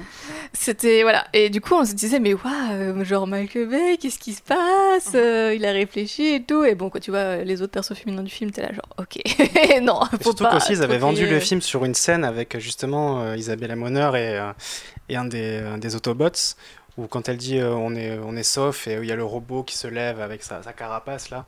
C'était, c'était super beau comme moment en fait et ils avaient vendu un peu le film sur ce moment-là et c'est bon, un des trucs qui m'avait vraiment chauffé pour le film en me disant ouais là c'est, plus sérieux et on retrouve un peu la patte Amblin machin et tout, euh, robot science-fiction machin avec les, les gosses puisqu'il y avait, il y avait un petit groupe de gosses qui était avec elle voilà c'était intéressant mais au final avant l'heure. voilà mais le film n'en fait rien. Ah ouais, oui non ils ont, il en fait, il en fait carrément rien. Euh, euh, non, il, y même il y avait même déjà euh, Stranger Things, du coup, si c'est 2017. c'était quelques semaines avant, avant Stranger Things. C'était vraiment la même période. C'était la période où il fallait des gosses qui, qui, découvraient des trucs par hasard et qui tombaient sur le pire truc de l'humanité au plus mauvais moment. donc ouais, Transformers 5, donc, ça n'a pas été le carton espéré. et c'est vrai qu'on... En fait, j'aime pas me réjouir du, du, de l'échec d'un film parce que bah, derrière, il y a quand même des gens qui vont travailler dessus très dur et tout ça. Euh, mais du coup, est-ce qu'on peut pas se dire que effectivement, c'est peut-être mieux comme ça si euh, la saga Transformers veut se repenser et se remettre en question? Ouais, bah, de toute façon, je pense qu'ils sont arrivés à un stade où voilà, on est en 2017, on a vu quand même beaucoup de choses au cinéma, euh, il y a eu quand même des évolutions majeures dans la manière dont on traite les personnages, dont on écrit les scénarios de films d'action. Et du coup, en fait, le film est daté un peu sur ce plan-là. Et je pense que ben, ça s'est ressenti, en fait, il y a un décalage avec les attentes du public, et, euh, forcément ça a floppé, et on peut ajouter aussi le fait qu'il y a sûrement une, fatigue un peu, euh, voilà, on est au cinquième épisode, ça fait euh, dix ans, parce que le premier, c'était 2007, donc ouais, ça faisait pile poil dix ans que ça existait. Il n'y avait pas grand-chose qui s'était fait autour, et je pense que c'est pour ça que ça, ça, a floppé, et du coup, je pense que la... Fin, les thèmes portés par la saga et tout ont toujours beaucoup de choses à raconter aujourd'hui. Euh, et, justement, c'est ce que Bumblebee a essayé d'un petit peu de, reprendre différemment. Mais euh, je pense que l'ère des Transformers à la Michael Bay est un peu, est un peu morte. Ouais, du coup, Vesper, même euh, sentiment. Même, même constat, même sentiment pour le coup, si ça peut effectivement leur permettre de réfléchir un petit peu. Après, j'ai pas beaucoup d'espoir à ce, ouais, mais t'espères pas et tu veux pas forcément. Bah écoute, euh, tout dépend dans quelles conditions. Ouais. Voilà. En attendant, euh, Transformers, ça reste quand même une grosse licence. Euh, mhm. Je vois pas pourquoi enfin ils arrêteraient. donc autant continuer dans les meilleures conditions possibles et on verra. Ouais. Et d'ailleurs, bah, ah, tu voulais rajouter un truc, Emmerich Moi, enfin, juste, moi, j'étais un petit peu triste parce que j'aurais bien aimé que Michael Bay fasse une double trilogie. Ouais. Ça, c'est mon côté un peu euh, voilà, carré. Bah, j'aime bien, que les, j'aime bien les trilogies. mais je, je suis d'accord, je me dis, je, je, je m'en fiche de Transformers 6, mais c'est vrai que là, quand il y a 5 films, je me dis, mais en fait, c'est un père. Et donc, il, manque un film. Ouais, j'aurais voulu que Michael Bay fasse le 6 et après, il se barre, il arrête. C'est ça, ouais. Voilà, ça, c'est mon souhait. Et, euh, du, coup, et du coup, à la Michael, place. si tu nous entends. et du coup, à la place, on a une héroïne. Bah, D'ailleurs, qui m'avait un peu fait penser à Isabella Moner et je pense clairement qu'il voulait un peu prendre la température d'héroïne euh, peut-être un peu plus jeune. Effectivement, donc on passe d'Isabella Moner à Hailey Stenfield dans Bumblebee qui est sorti donc fin de l'année dernière, fin 2018 et Mhm. cette fois pas de Michael Bay. À la Très- production. à la, à la production, mais à la réalisation de Travis Knight, qui s'était illustré chez les studios Laika, avec en, en- surtout Kubo and the Two Strings, me semble-t-il, euh, qui avait euh, qui a été un très beau succès euh, critique. Et c'est vrai que Travis Knight, quand son, son nom avait été annoncé, les gens avaient l'air contents. Ils s'étaient dit, bah tiens, ça va faire un petit peu de changement. Le gars est quand même très très doué dans l'action, dans l'animation. Et la dernière fois qu'on avait vu un homme de l'animation faire un épisode de franchise, bah, ça avait fait un énorme succès puisque c'était Brad Bird avec Mission Impossible Ghost Protocol qui pour moi reste vraiment une, référence du genre du cinéma d'action encore aujourd'hui dans les années 2000. Donc pour Travis, Travis Knight, moi j'étais en mode pourquoi pas? Ça peut apporter un petit peu de fraîcheur. Peut-être un petit peu moins cynique que Michael Bay parce qu'effectivement, comme on, en parlait, c'est quand même une saga assez cynique et par moments assez antipathique, notamment au niveau des personnages humains. Donc cette fois, euh, une structure plus modeste, donc on a juste Bumblebee, même si Optimus Prime euh, c'est un petit peu dans le coin. Beaucoup moins de, robots méchants, euh, beaucoup moins de personnages humains, puisqu'on peut les compter au nombre de trois. Ouais, trois importants, plus les parents, plus le petit on va dire on va dire la, voilà, famille vraiment secondaire mais vraiment le, le nœud de l'intrigue c'est vraiment euh, le militaire joué par John Cena. Mhm. voilà. Un grand moment. un grand moment. Et bientôt dans Fast and Furious 9 Ah là là, on est chaud. J'ai hâte. et euh, donc elle- Hailey Stenfield qui joue donc une jeune héroïne qui vit près de San Francisco et qui tombe sur Bumblebee qui arrive sur Terre alors une nouvelle fois une réécriture Oui.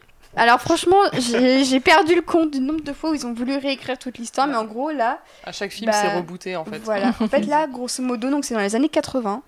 Euh, donc Stranger Things était quand même déjà arrivé, ça y est, hein, c'était bel et bien installé dans l'imaginaire de, des gens. Donc cette fois, il y a Stranger Things euh, qui s'est installé. Et donc là, bah, on prend une, une gamine qui tombe sur Bumblebee. Euh, Il y a beaucoup de musique de l'époque. Il y a beaucoup de t-shirts de l'époque, beaucoup d'affiches de l'époque. Et euh, bah, ça donne un résultat assez inattendu. Je voulais avoir vos avis euh, pour commencer sur Bumblebee. Euh, bah, moi j'ai adoré. Pour Ah bah le voilà. coup, euh, Eh bah je- voilà. j'ai vraiment, j'ai vraiment kiffé. Effectivement, j'ai adoré le côté plus simple. J'adore euh, Hailey Steinfeld. Enfin, J'aime beaucoup coup, aussi. bah, comme beaucoup, j'avais découvert dans True Grit et je l'ai suivi euh, au fur et à mesure, même dans Pitch Perfect, parce que j'adore Pitch Perfect. D'ailleurs, elle joue dans Et- The Edge of Seventeen, qui est un teen movie assez intéressant. Et elle va jouer la, poè- la, la poète Emily Dickinson dans une série pour Apple TV. Ça a l'air extrêmement bizarre, mais je serai là quand même pour, la suivre. Voilà, tout à fait. effectivement. Et puis euh, là, pour le coup, on va dire que la, la vibe euh, années 80, euh, tu parlais tout à l'heure de Amblin, enfin voilà, Spielberg a toujours été euh, derrière la saga Transformers. Donc là, tout ça me semble un peu plus, on va dire, cohérent et, et justifié quand on, quand, on, quand on voit ça.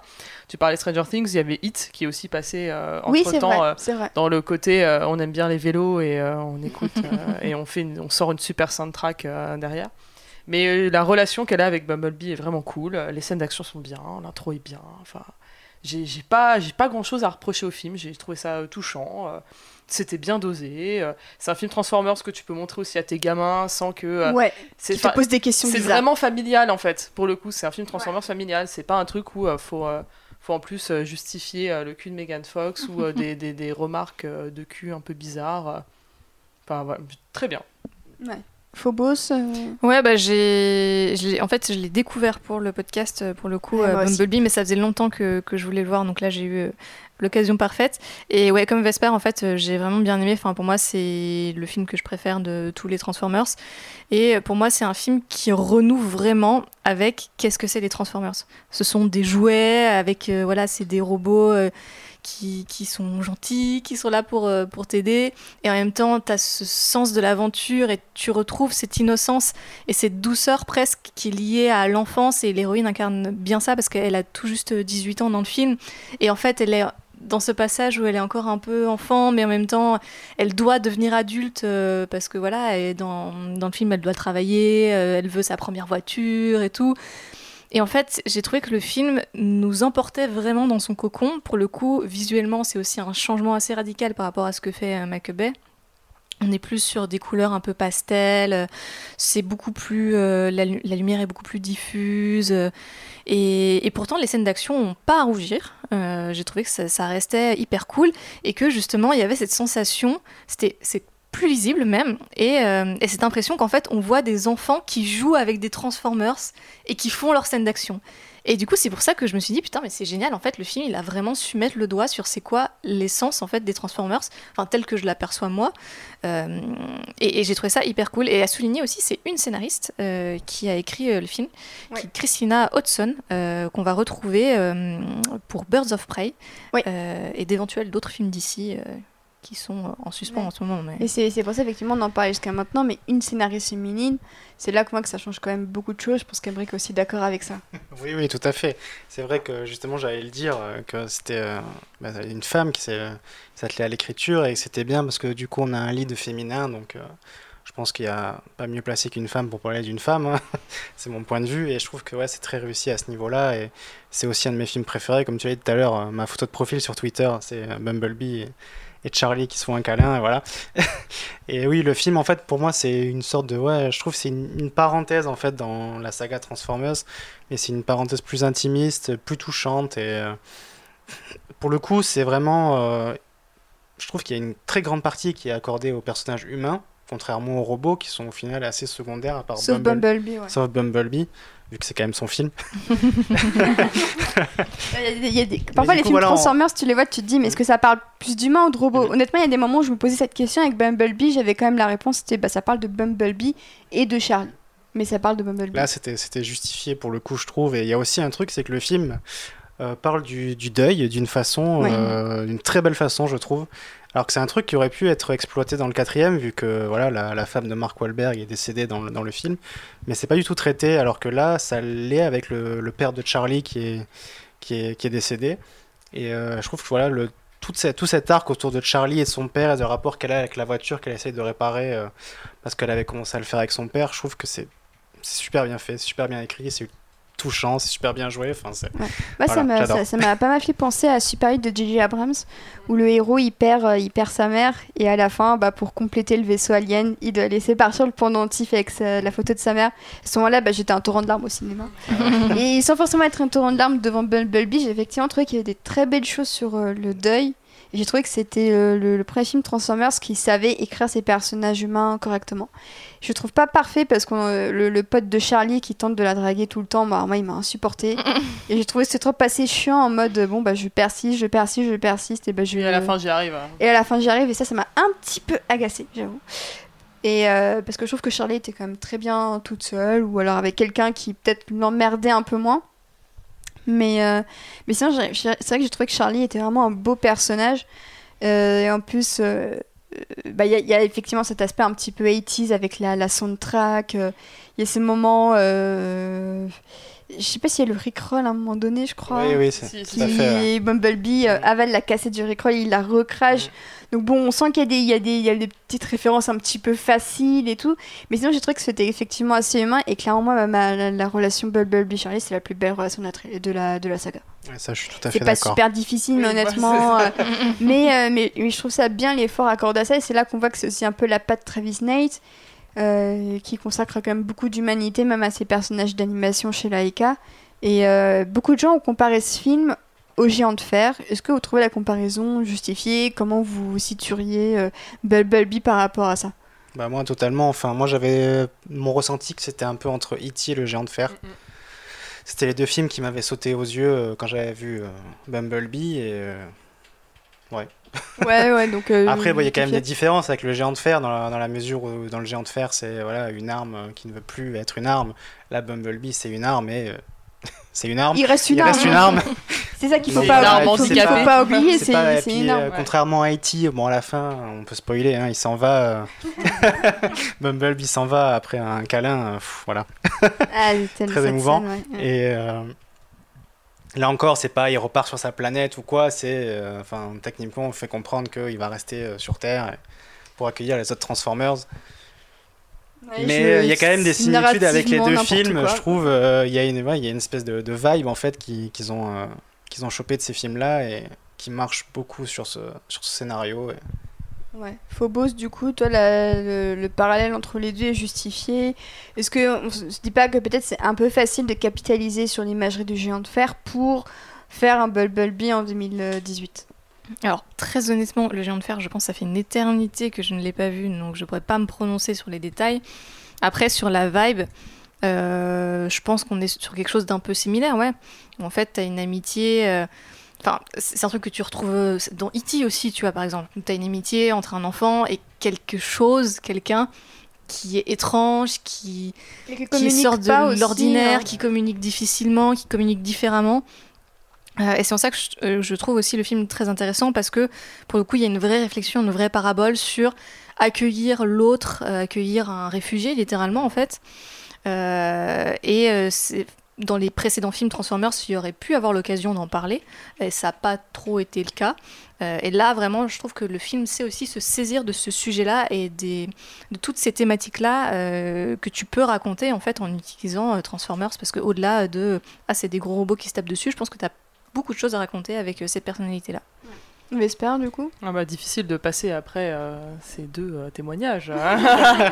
tout, tout, a été dit, effectivement. J'avais, j'avais les mêmes remarques euh, vis-à-vis. donc, un peu Géant de Fer et surtout E.T. Parce qu'effectivement, moi mm. aussi, ça fait très longtemps que j'ai pas vu Géant de Fer. Donc, c'était plus E.T. qui m'avait sauté au visage. Et encore une fois, parce qu'on parlait de, de l'influence de, de, Spielberg. Mais oui, effectivement, il y, y avait il y avait plein de choses, il y avait plein de choses à dire et c'était, ça a été très bien dit et c'était assez agréable pour le coup. Et même euh, toute la toute la scène d'action euh, de fin, elle est vraiment euh, très bien, enfin très bien faite. Enfin voilà, même même ça c'est bien réalisé, donc très cool.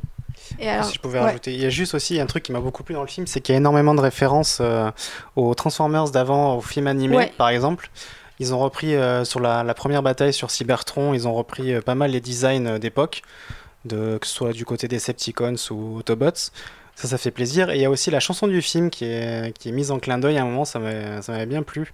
C'était euh, au moment où euh, il y a l'espèce de, de, duel de plongeon entre Charlie et un mec. Euh, oui. oui, oui, Qui, elle ne veut pas plonger, il essaye de la forcer. Bumblebee, mais, Bumblebee met une chanson You got the, the, touch, you got the power, un truc comme ça, et c'est la chanson du film animé.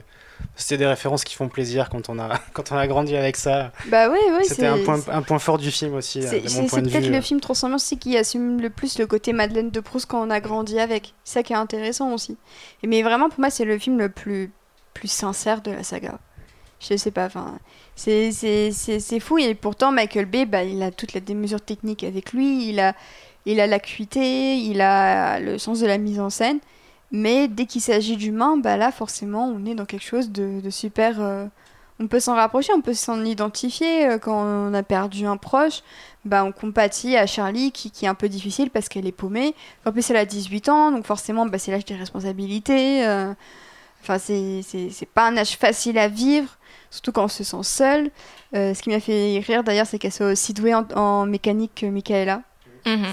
Alors ça, franchement, j'étais en mode bon, les gars, ça commence à se voir un petit peu qu'il faut vraiment trouver euh, autre chose pour introduire les Transformers dans vos vies. Mais euh, j'avoue, je suis peut-être un peu moins enthousiaste que vous par rapport au film. Je trouve qu'il y a quand même quelques longueurs, effectivement. Donc le personnage de Love Interest de Charlie, qui m'a... En fait, il m'a complètement sorti du film. Et ça, ça m'a, ça m'a déçu de, de, de justement d'être déçu par, euh, par ça, alors que je trouve que c'est quand même un très beau personnage féminin et qui en plus bah, évite d'être euh, objectifié comme aurait pu le faire Michael Bay parce qu'Anne Stenfield a dépassé les 20 ans euh, quand même. Après, euh, la romance, je trouve qu'elle est quand même assez, comment dire... Elle est très discrète. Elle est discrète, oui, elle est très nuancée, c'est ça que je voulais dire. Mhm. Notamment avec le plan à la fin où il veut lui prendre la main, elle lui dit non, pas encore. Enfin, je sais pas, moi, je, ça, ça c'était mignon, c'est juste parce qu'il force pendant tout film et que du coup, t'es un peu pré-gavé, quoi. Mais, mais c'est rigolo parce qu'en plus, c'est Alice Stenfield qui est de Spider-Gwen dans Into the Spider-Verse. Et à la fin du tout de Spider-Verse, c'est littéralement la même fin où elle dit à Miles Morales non. Non, mais, mais on reste euh, mhm. proche. Mais voilà, avant qu'elle reparte dans son univers. Et dans Bumblebee, elle fait quasiment la même chose. Ouais, c'est ça. Ça a beaucoup fait Mais c'est marrant parce que la romance m'a pas spécialement gênée. Par contre, j'ai souligné qu'en fait, elle... il y avait très peu d'autres personnages féminins.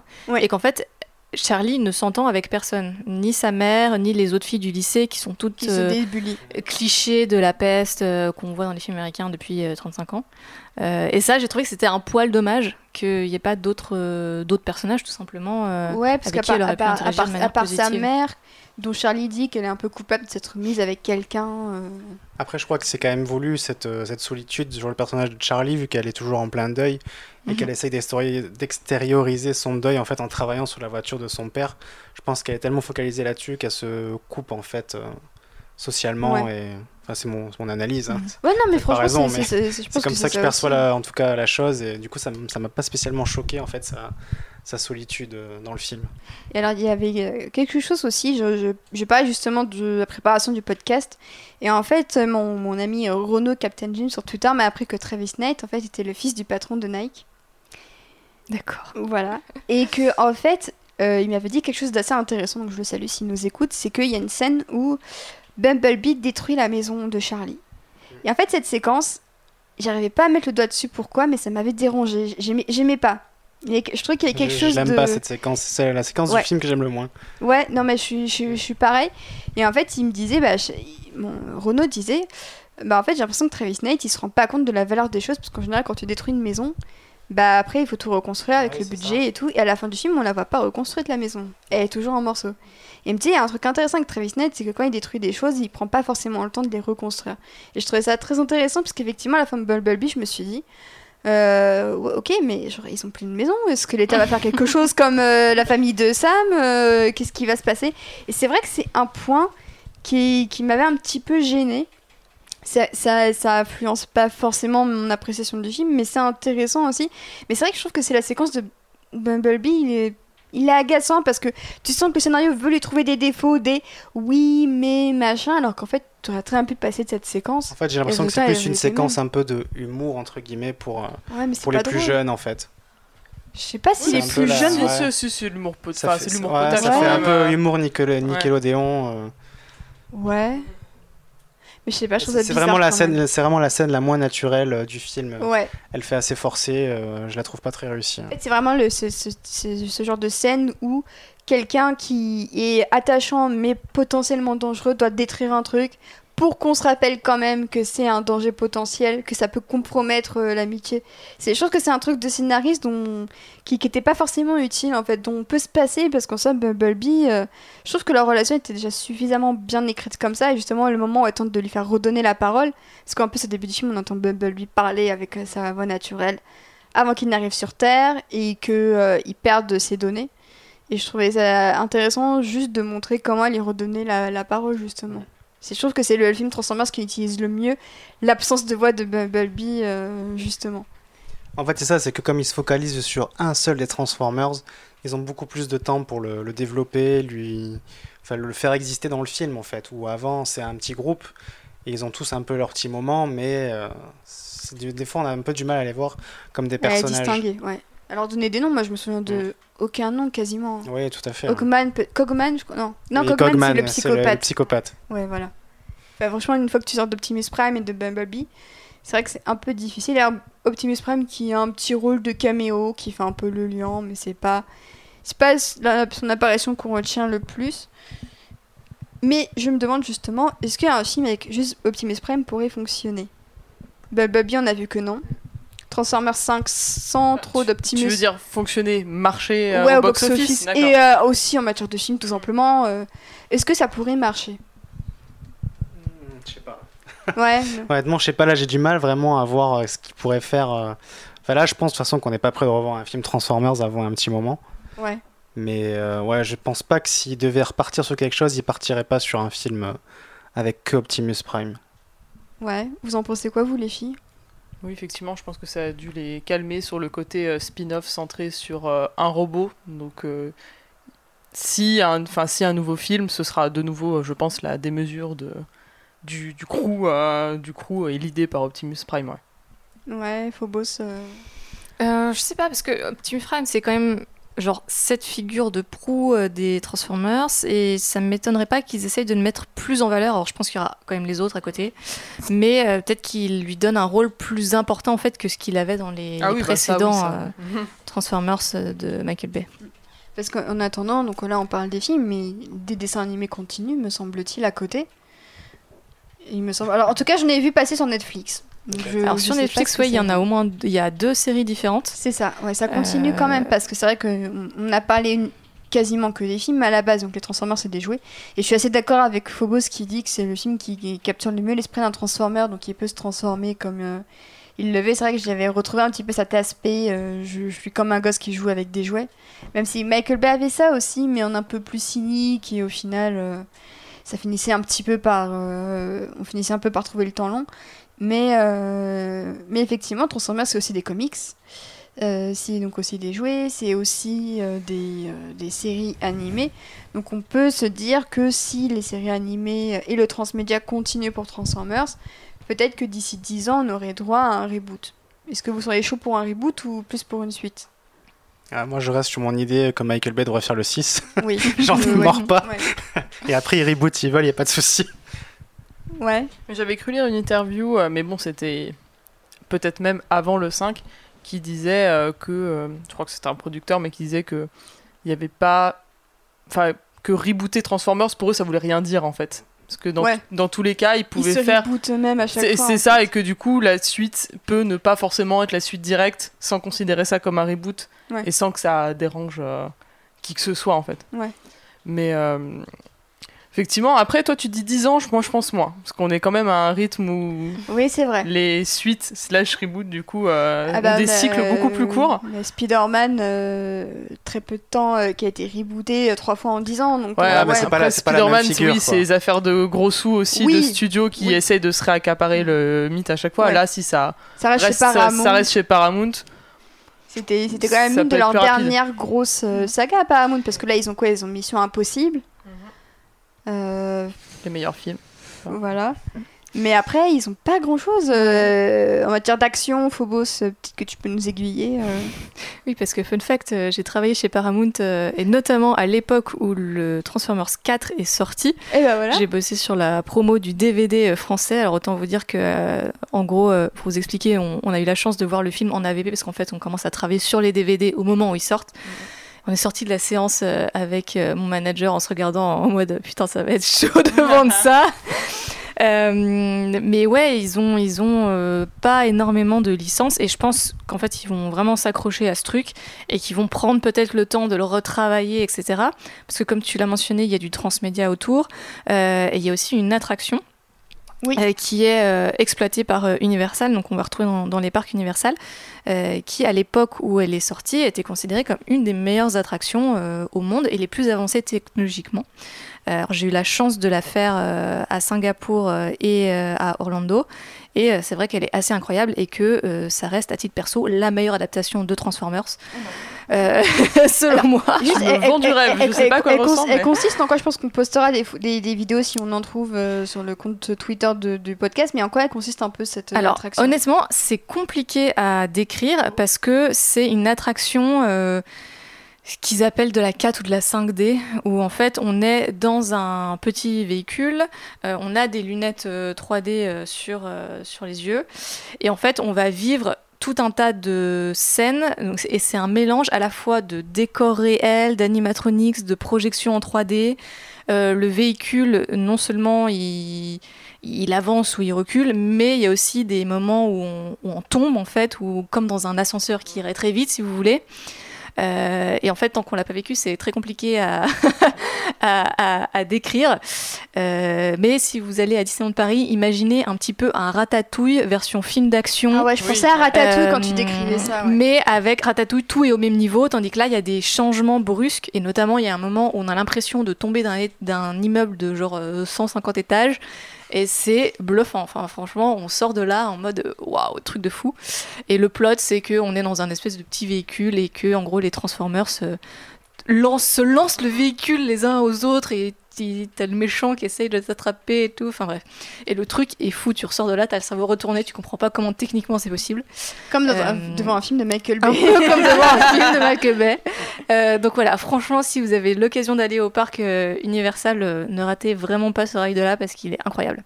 Et bien voilà, c'était le point attraction. Ah, tu nous l'as bien vendu. Ah, hein. franchement, tu, l'as grave vendu. Direction Singapour. Euh. Moi, je pourrais, je pourrais pas le faire, ça, parce que ces attractions, elles me rendent malade. Ouais, pareil. Euh, Ratatouille, par exemple, à Disney et euh, Star Tour, je peux pas.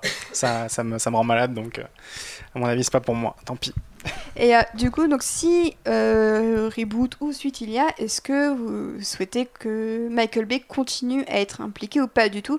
Sachant que c'est quand même lui qu'on associe le plus à la saga Transformers. Est-ce que si euh, il y a un renouveau, même une suite encore Transformers 6, est-ce qu'il faut encore Bay ou est-ce qu'il faut qu'on le laisse passer à autre chose?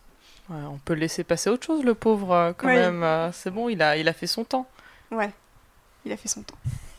Oui, je pense qu'on peut, peut, faire appel à d'autres réalisateurs qui apporteront des points de vue différents. Après, ça veut pas dire qu'il peut donner un petit coup de main sur l'aspect technique des bagarres et ce genre de choses. Bah oui, c'est ça que je me disais, c'est que si, on, si par exemple il reste à la production, il peut quand même aider un peu à superviser les scènes d'action euh, comme il le faisait à la salle de gym. Après, si on veut vraiment renouveler la formule, euh, après ça n'arrivera pas parce que je pense qu'effectivement, s'il y a une suite, il restera à la production.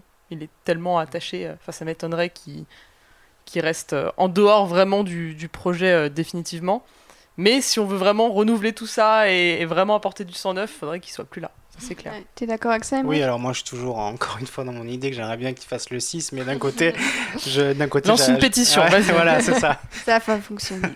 non, mais d'un côté, j'adore Michael Bay, enfin son cinéma, et d'un côté aussi, ça, ça m'énerve de le voir euh, sur une seule franchise. Mm, mm. Tout comme tout à l'heure, avant, on parlait d'Avatar et du fait que voilà, on va en bouffer euh, par James Cameron et que moi, c'est des réalisateurs que j'aimerais bien voir aussi sur d'autres films, et notamment Michael Bay. Donc là, j'aimerais bien le voir s'attacher à plus de projets originaux, quitte à ce qu'il délaisse un peu les blockbusters, hein, qu'il nous fasse des films comme No Pain No Gain ou 13 Hours, que, que j'avais beaucoup aimé. Et là, son film pour Netflix, qui, Six Underground. voilà, qui m'intéresse beaucoup. Donc, on sait pas grand chose, il y avait quasiment aucune image.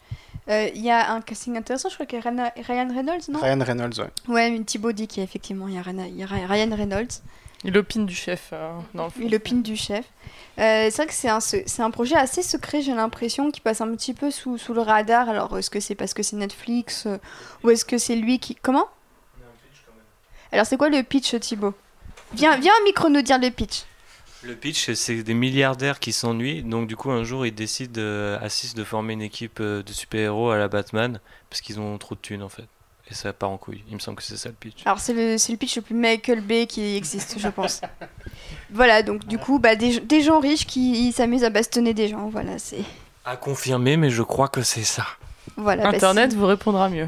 Peut-être que d'ici là, bah, c'est vrai qu'on en parle tout à l'heure, mais peut-être qu'une sortie était prévue avant la fin de l'année, parce que le film est terminé. Hein, enfin... Il me semble que j'avais vu une publication de Michael Bay sur Instagram ouais, qui, parlait d'une sortie euh, fin d'année. Donc, euh. bah, sachant que pour Netflix, ça va être un petit peu chargé cette fin d'année, puisqu'ils ont The King de David Michaud, dont la bande-annonce est sortie euh, aujourd'hui, le jour de l'enregistrement. Ils ont The Irishman qui sort fin novembre. ils ont un autre truc. Ils ont le Noah Baumbach, donc ça c'est peut-être plus côté Oscar et tout ça. Mais ils ont quand même une fin d'année assez chargée, donc est-ce que euh, on espère quand même que Michael Bay se laissera pas trop bouffer justement par euh, l'avalanche de gros événements ciné de cette euh, fin d'année? Moi, c'est un peu mon le, truc que je que, qui, qui, risque de se passer un petit peu. Après Netflix, enfin une sortie en chasse une autre très très vite de base. Hein. Donc oui je pense pas qu'il se sentirait plus bouffé s'il sortait en fin d'année qu'en début d'année prochaine. Parce qu'après, il faut aussi noter que les, les, films de Michael Bay, donc 13 Hours et euh, Pen and Gain, n'ont pas été des super succès au box-office, mine de rien. Donc euh, c'est pour ça, est-ce que euh, Netflix, pour les projets, disons, plus personnels de Michael Bay, peut pas être son échappatoire? Qu'est-ce que t'en penses quand même, Rick? Je sais pas, après je me dis que Michael Bay, c'est quand même un réalisateur que, pas mal de gens connaissent. On peut vendre des films sur son nom, je pense, sans problème. Ah Donc tout dépend en fait de la promo qu'ils vont faire sur le film. À mon avis, ça peut, ça peut éclipser euh, le film de Michaud, c'est ça? Ouais, Michaud. Ouais, à mon avis. Ça, tout dépend en fait. Netflix, tout est une question de promo et de comment ils gèrent la sortie de leur film. Parce que on se souvient quand même de Bright Fin 2017, il avait une pub absolument partout, c'était horrible alors que c'est un nanar quoi. on aimerait ne pas s'en souvenir. on aimerait. Alors j'ai le petit bidule de, de, Man 3, de Man Black qui arrive. Mais... toute la carrière tardive de Will Smith qui arrive aussi euh, en trauma. Ouais, ouais. Je pense à Bright, mais bon. Bah en fait, euh, j'ai quand même une petite attente sur Jimmy Man. Waouh. Ah ouais. bah, en fait, moi, je suis ultra curieuse parce que le pitch a l'air nul, mais je me dis c'est Angli. Voilà, bah c'est ça. Voilà, on est, non, mais on est des victimes. J'irai voir, je pense, par curiosité, mais j'ai zéro espoir. Ouais. Zéro. La manière dont c'est marketé aussi, d'ailleurs, c'est Paramount d'ailleurs qui sort du Miniman, me semble-t-il. Ouais, euh, Thibaut dit que c'est ça. Et ouais, donc la Paramount compte quand même, je pense, sur Jimmy Man et sur le star power de, de Will Smith pour assurer cette, cette fin d'année. Paramount, il compte aussi sur Indiana Jones 5 l'année prochaine. Bon, pas... Oui, parce que c'est vrai que bah, c'est intéressant que tu parles de Spielberg parce que j'allais en parler dans quelques, quelques instants, mais c'est vrai que Indiana Jones 5 reste quelque chose qui va se produire avec Harrison Ford. Je sais pas comment ils vont faire, mais ils vont le faire. tu voulais dire quelque chose, Thibaut? Ouais, je confirme que Six Underground, c'est le pitch que je viens de décrire. D'accord. Et il y, a des news de casting aussi à part Ryan Reynolds parce que. Bah écoute, je suis sur la page IMDb, donc je vais ah, bah, pouvoir te dire ça très, très rapidement. Et je vais meubler en attendant. Hein, j'aime beaucoup ce podcast, c'est assez étrange d'être euh, juste spectateur. c'est vrai que c'est notre, euh, notre, premier spectateur vraiment. Euh, Constance, Constance était. Et, et Phobo, c'était là pour Lego. Elle était, Tout à fait. elle était aussi dans son coin. Mais là, c'est vrai que Thibaut. Elle était punie. elle était punie. Il y a des gens bizarres dans mon salon, ils parlent dans des micros. du coup, on a Mélanie Laurent. What? Oui. Ben Hardy, Tev Franco, euh, Cory Hawkin, James Murray. Euh, que des mecs que je connais pas ensuite, donc euh, voilà. Ah ouais, donc c'est vraiment. Kim Cold. Mais ouais, du coup, il y a, y a, quand même six milliardaires qui vont fabriquer leur propre mort pour devenir des vigilantes pétés de thunes. Voilà. Très bien. Parce qu'ils s'ennuient. Parfait. Et voilà, hein, Jeff Bezos, on compte sur toi. Alors c'est Jeff Bezos ou Ted Sarantos? Parce que c'est Jeff Bezos, c'est Amazon. Les deux. les deux. On peut compter sur tous les milliardaires. Hein. On peut compter sur tous les milliardaires. Elon Musk, si tu nous écoutes.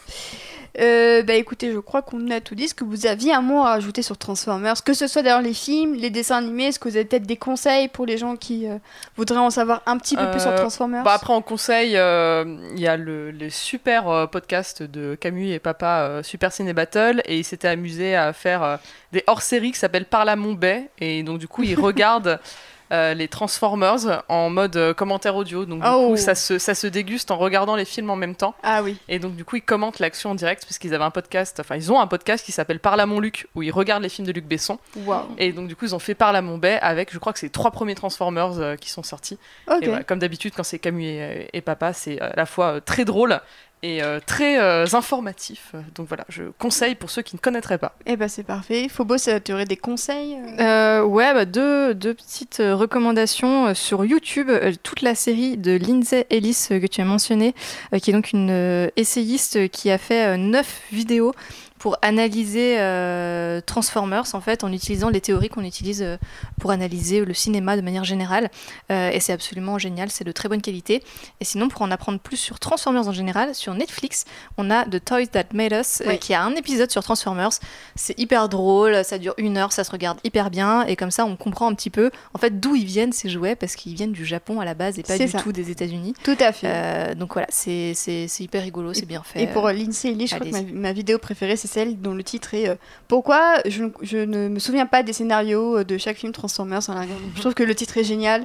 Et en fait, elle, je trouve qu'elle arrive à, à synthétiser en une phrase mon plus gros problème avec la trilogie, avec la saga, c'est que j'en ai regardé, on va dire, un par semaine pour, euh, pour préparer le podcast depuis, depuis le début de l'été.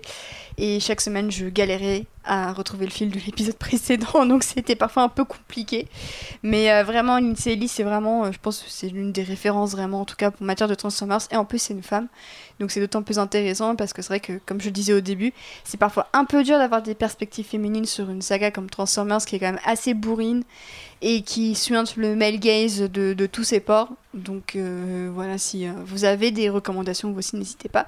Et du coup, Emery, qu'est-ce que tu en as toi aussi? Euh, Moi, en fait, ma recommandation, ce serait de vous recommander de regarder le film animé Transformers. De quelle année? Alors, euh, l'année, j'en ai aucune idée. Alors, parce que je sais que The Hollywood Reporter avait sorti un article sur un film datant de 88. De, il me semble que c'est ça, 80, ouais, c'est dans les années 80. Ouais. C'était le premier film Transformers, du coup, c'était un film d'animation. Et euh, il n'est pas, il est pas extraordinaire, hein, je vais pas mentir, mais il a quand même euh, quelque chose. on voit quand même ce qui a inspiré Michael Bay dans ce film. Et en cela, je le trouve vachement intéressant. Et puis, c'est un film tout à fait sympa, un film d'animation pour l'époque. voilà, il transpire son époque. Mais euh, c'est, je sais pas, c'est attachant, euh, euh, c'est, c'est, bourrin, ça explose aussi partout, c'est frénétique, mais il y a quand même ce, ce côté, voilà, action, cartoon qui marche vraiment bien. Et je trouve que c'est un bon point d'entrée si, dans l'univers Transformers. Parce que là, pour le coup, ça se passe complètement dans quasiment que dans l'espace avec ah. très très peu d'humains. Ah il y, a beaucoup de Transformers et tout, donc c'est vraiment les Transformers. Donc c'est un petit film oublié qu'il faudrait des fois penser à revoir, je pense, en tout cas. Et eh ben justement, ton, ton dernier point m'inspirer quelque chose. Est-ce que euh, Transformers pourrait continuer au cinéma sous la forme d'un film d'animation. Eh ben, quand on voit ce qu'on a pu faire récemment avec euh, Le Roi Lion, ouais. qui est un film d'animation. Hein. Oui, non, mais c'est vrai. Je me dis qu'on pourrait faire du coup de la même chose avec Transformers. Du coup, ça, ça paraîtrait pour les gens être un film, mais ce serait un film d'animation où il y aurait que les robots. C'est ça. Ça pourrait être intéressant, je trouve. Mais ouais, parce que peut-être l'approche des dessins animés ferait oublier les humains. C'est bah, vrai, mm. tu, tu m'y fais penser comme ça, mm. mais c'est vrai que ce serait peut-être. Euh, ouais, le, plus gros renouveau, ce serait ça, peut-être. Mm. Euh, je sais pas ce que vous en pensez. Laisser les humains, mais il faut que les producteurs veuillent le faire. Ouais, c'est ça, faut que les producteurs le faire. Ou alors, si on garde les humains, on embauche Rebel Wilson, parce qu'on sait, du coup, genre, on en parlait tout à l'heure, que Michael Bay et Rebel Wilson sont très potes. Et d'ailleurs, Michael Bay, son chien, il l'appelait Rebel, en hommage à Rebel Wilson. Ils ont fait No Pain No Gain ensemble. Et voilà, si je devais rêver d'un nouveau Transformers euh, avec euh, voilà, Michael Bay euh, aux manettes. J'aimerais bien que ce soit Rebel Wilson l'héroïne. Dans Pitch Perfect 3, à un moment, il y a une scène d'action où elle casse la gueule à plein de mecs, il y a des explosions et tout. Ouais.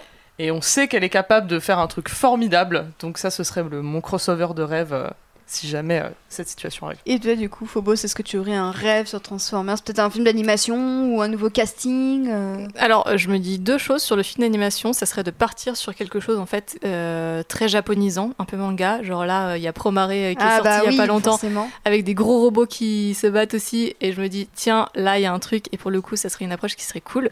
Mais sinon, j'ai réfléchi un peu et je me suis dit, qui est-ce que j'aimerais voir me parler d'innocence, de rencontre avec un être un petit peu différent, qui maîtrise justement euh, des êtres en, en, CGI, etc. Et je me suis dit, Paul King, le réalisateur de Paddington 1 et 2, pour euh, un Transformers qui serait vraiment axé sur euh, la gentillesse, l'innocence, etc. Et en même temps, avec un, sens de l'aventure et une classe britannique qui apporterait beaucoup, je pense, à la saga. Hugh Grant, si, tu veux, et, Ben Whishaw qui double un, robot. Et Nicole Kidman avec une perruque bizarre. Peter Capaldi, allez, hein, on est chaud, on est chaud. On est chaud. Transformers. Avec euh, un, robot qui boit du thé. et qui mange de la marmelade d'orange au petit déjeuner. j'ai le droit de faire ces blagues, j'ai vécu en Angleterre. Et j'embrasse le, peuple britannique. Mais ça, ce serait marrant un Transformers façon british.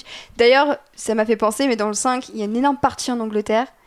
Et alors, ayant vécu à Londres, ça a été un cauchemar de me dire mais comment ils ont trop pas respecté la géographie de Londres. Genre d'un seul coup tu passes du centre-ville à Greenwich alors que n'importe quel anglais et même n'importe qui ayant été à Londres sait que le centre et Greenwich il y a quand même un petit peu de temps et j'étais en mode non mais Michael Bay il a pas respecté Paris dans Transformers 2. Il a pas respecté euh, Londres dans Transformers 5. Donc, si Michael Bay fait encore un film Transformers par pitié qui respecte la géographie, est-ce qu'il respecte quelque chose dans sa vie de manière générale C'est très américain ça, de pas respecter la géographie. Euh, il, respecte les mannequins Victoria's Secret. Voilà qui Mais t'as dû suer devant Fallout en fait, en voyant Paris et Opéra et ah, Place de l'Étoile. Ah oui, oui. Ah oui, oui, mais je, mais je suis ce genre de, de personne un petit peu euh, tenace. En fait, ça, ça, ça empêche pas que, que, que, ça reste quand même rigolo. Et voilà, la poursuite dans Londres, euh, dans le, dans le 5 euh, Transformers, c'était, sympa. Et puis un peu, je revoyais tous les endroits où j'avais été, donc j'étais en mode Ah, machin. ça m'a fait le même effet devant, devant le Hobbs Show d'ailleurs. C'était un peu bizarre. Parce que là aussi, rien du tout n'a été respecté niveau euh, géographie, mais encore moins que dans Transformers 5 d'ailleurs. Euh, et puis on parle même pas d'Oxford qui est apparemment à deux minutes de Londres. Enfin, je, je sais pas tout ça. Voilà, je suis désolée, mais c'est vraiment. En fait, je suis vraiment pointilleuse sur ça parce que c'est là qu'on se rend compte qu'un réalisateur euh, essaie un peu de connaître le pays avant d'y installer son action. Je trouve qu'en fait, le, fait qu'il pense même pas à prendre ce type de précautions, ça montre à quel point il y a quand même une sorte, pas de dédain, mais de bon, allez, on va installer ça, là, allez, on s'en fiche du reste. Et moi, en fait, ça m'a un petit peu dérangé dans le 2, même si bon, c'était rigolo, mais dès la bande-annonce, tous les gens étaient en mode non, non, Michael, c'est pas, pas ça ce qu'il faut faire. Mais c'est vrai que dans le 5, j'étais en mode euh, ouais, mais à un moment donné, c'est. En fait, quand ça quand, quand, ça devient chiant parce que tu sens que le scénario il part en n'importe quoi, quand en plus tu rajoutes une géographie totalement foirée, je trouve que ça te sent encore plus du film parce que tu sens que la personne derrière on a encore plus rien à foutre. Et moi c'est ça que j'ai ressenti devant Transformers 5, c'est qu'il en avait plus rien à foutre. Donc je sais pas. Euh, c'est pour ça que ça m'a déçu parce que je suis pas la plus grande fan de Michael Bay, mais ça reste comme un auteur super intéressant. Comme tu le disais, Phobos, ça reste un auteur, quoi qu'on en dise. Il a une patte, il a un style, il a des thématiques, il a des obsessions. Qu'on soit fan ou non, c'est un des rares auteurs encore aujourd'hui qui peut faire amener les gens au cinéma, même si ce n'est entre guillemets que 700 millions de dollars. Enfin, ça reste quand même énorme, on s'en rend pas compte, mais ça reste quand même des sommes considérables. Donc ça, j'aimerais bien qu'il il, redescende et j'espère vraiment bah, que son Six Underground, justement, va lui permettre de redescendre un petit peu les pieds euh, sur Terre. Voilà. Est-ce que, après mon monologue, vous aviez encore quelque chose euh, à dire sur Transformers Non, sur Transformers, non. Peut-être sur Michael Bay. Euh, ouais, Michael Bay. Voilà, vous, vous attendez Six Underground d'ailleurs parce que je vous, on parle ah du film depuis tout à l'heure, mais maintenant le pitch a été dicté avec autant d'amour. oui, oui, je, n'attendais rien. Mais, Mélanie Laurent, Mélanie Laurent, Mélanie Laurent dans un Michael Bay, milliardaire en vigilante. oui, j'y vais, j'y vais. On y va. On y va, Phobos Ah ouais, j'ai découvert ce film il y a 10 minutes du coup. mais, ça y est, j'ai envie de le voir là. Et ben, voilà. Mission respectée. Ben, en tout cas, euh, la partie Transformers est terminée. J'avais encore 2-3 mots à ajouter. Euh, bah donc c'est la, on va dire que c'est la fin du cycle d'adaptation de jouets euh, et donc des licences. la prochaine trilogie commencera à la mi-septembre prochain puisqu'on enregistrera trois numéros sur des adaptations par Steven Spielberg. Donc on va commencer avec Tintin. On enchaînera avec un petit film qui est passé sous le radar, Ready Player One. Hein, voilà. Quoi Voilà, n'est-ce pas Phobos Et on finira sur Minority Report parce que ça fait depuis un an que j'en parle sur le compte Twitter du podcast et, euh, donc à un moment donné, bah, il, faut, il faut bien le faire. Euh, la fin d'année, on fera Astérix et Obélix Mission Cléopâtre. Donc on, on analysera le dessin animé et l'adaptation par Alain Chabat parce que c'est quand même de la frappe. Et on terminera l'année avec un hors-série consacré à Gillian Flynn, qui est euh, l'auteur derrière Gone Girl, Dark Places et Sharp Objects, donc qui a été un des événements séries de l'an dernier. Donc ça, a priori, c'est le programme jusqu'à la fin de l'année. Euh, si vous voulez participer à Astérix Obélix Mission Cléopâtre, n'hésitez pas à le dire, il y a encore des, places. Si vous avez des suggestions de podcasts, n'hésitez pas à me les suggérer parce que je suis... Oui, Thibaut? Je crois qu'il dit Outrider. Outrider Mais pourquoi Outrider? Eh non, mais des idées de, de, de podcast pour, euh, pour mon podcast, des idées de sujets en fait. Alors, et eh ben voilà, très bonne idée, le, le, podcast qui s'adapte. Mais, et ben en fait, c'est super intéressant parce qu'il y a, y a de plus en plus de podcasts qui sont adaptés. Genre, euh, il y a eu euh, bah, Tusk, mine de rien, le film de Kevin Smith. À la base, c'est un podcast qu'il a adapté en film. Et en fait, dans le générique de fin, bah, t'entends euh, l'extrait du podcast qui a donné lieu au film. Ensuite, t'as eu une série avec Connie Britton et Eric Bana, je crois que c'était genre euh, je sais plus comment ça s'appelait, Dirty John, un truc du genre, qui est sur Netflix. C'est adapté d'un podcast. il y a aussi Homecoming, la série de Sam Ismail avec euh, Julia Roberts, qui est sortie sur euh, Amazon Prime. Et ça aussi, c'est l'adaptation d'un podcast. Donc pourquoi pas? N'hésitez pas à dire si ça vous intéresse. Parce que franchement, bah, il y, a de quoi faire. Il y a vraiment de quoi faire. Et du coup, je, vais suggérer un truc très faux beau score, mais les films basés sur des attractions. Bah, j'y pensais. J'y pensais, ouais pour le moment, en fait, je vais pas encore le dire parce que c'est quand même un peu tôt. J'ai déjà le premier cycle de l'an prochain qui, qui, est prévu. Et d'ailleurs, il y a un des films qui. Euh, j'ai fait appel au public pour savoir si je le faisais ou non. Ils ont voté oui, donc ce sera Cats de Tom Hooper. Donc voilà, j'aime me, faire, me faire du mal. Ça peut vous donner un indice sur le, ce que sera le prochain thème après Spielberg. Mais euh, ouais, je pensais aussi au parc d'attractions, aux attractions et tout ça. Et d'ailleurs, merci d'avoir parlé de l'attraction euh, Transformers parce que j'ignorais totalement qu'elle existait je pense que tu vas donner envie à beaucoup de gens. Testé. Oui, merci d'avoir testé. Au... Ah bah écoute, c'était super. Donc... merci pour ton expertise. C'est le moment des remerciements. Donc, euh, euh, bah, merci à vous d'être venus. Merci euh, Vesper. Merci à toi. Merci Phobos. Eh bien, merci. Merci Emric. Bah, merci, surtout d'avoir pris de ton temps parisien parce que tu viens de Pau et tu as pris de ton temps parisien pour venir. Tu en as profité. Donc c'est vrai qu'on a un peu calé le podcast sur ton sur ta ouais, présence. Bah, je vous remercie, hein, c'est très gentil. Bah non, mais ça fait plaisir. Ça fait plaisir. Il faut des fans de Transformers aussi. Il faut des fans de tout. Il n'y en a pas beaucoup, alors tu es obligé d'aller chercher dans le sud de la France. Voilà, c'est ça. Euh, donc le podcast est maintenant disponible sur Spotify, sur Apple, sur Deezer et sur SoundCloud. Donc à chaque fois la même chose, hein, Lemon Adaptation Club. N'hésitez pas à laisser des étoiles, euh, des commentaires, n'hésitez pas à partager, à en parler autour de vous. Euh, nous, on se retrouve du coup en septembre pour Tintin. Ça risque d'être assez excellent et vous connaissez en plus déjà tous les invités. Donc ça, ce sera encore mieux. D'ici là, portez-vous bien et très bonne rentrée à tous. Ciao. Ciao. Ciao. Ciao.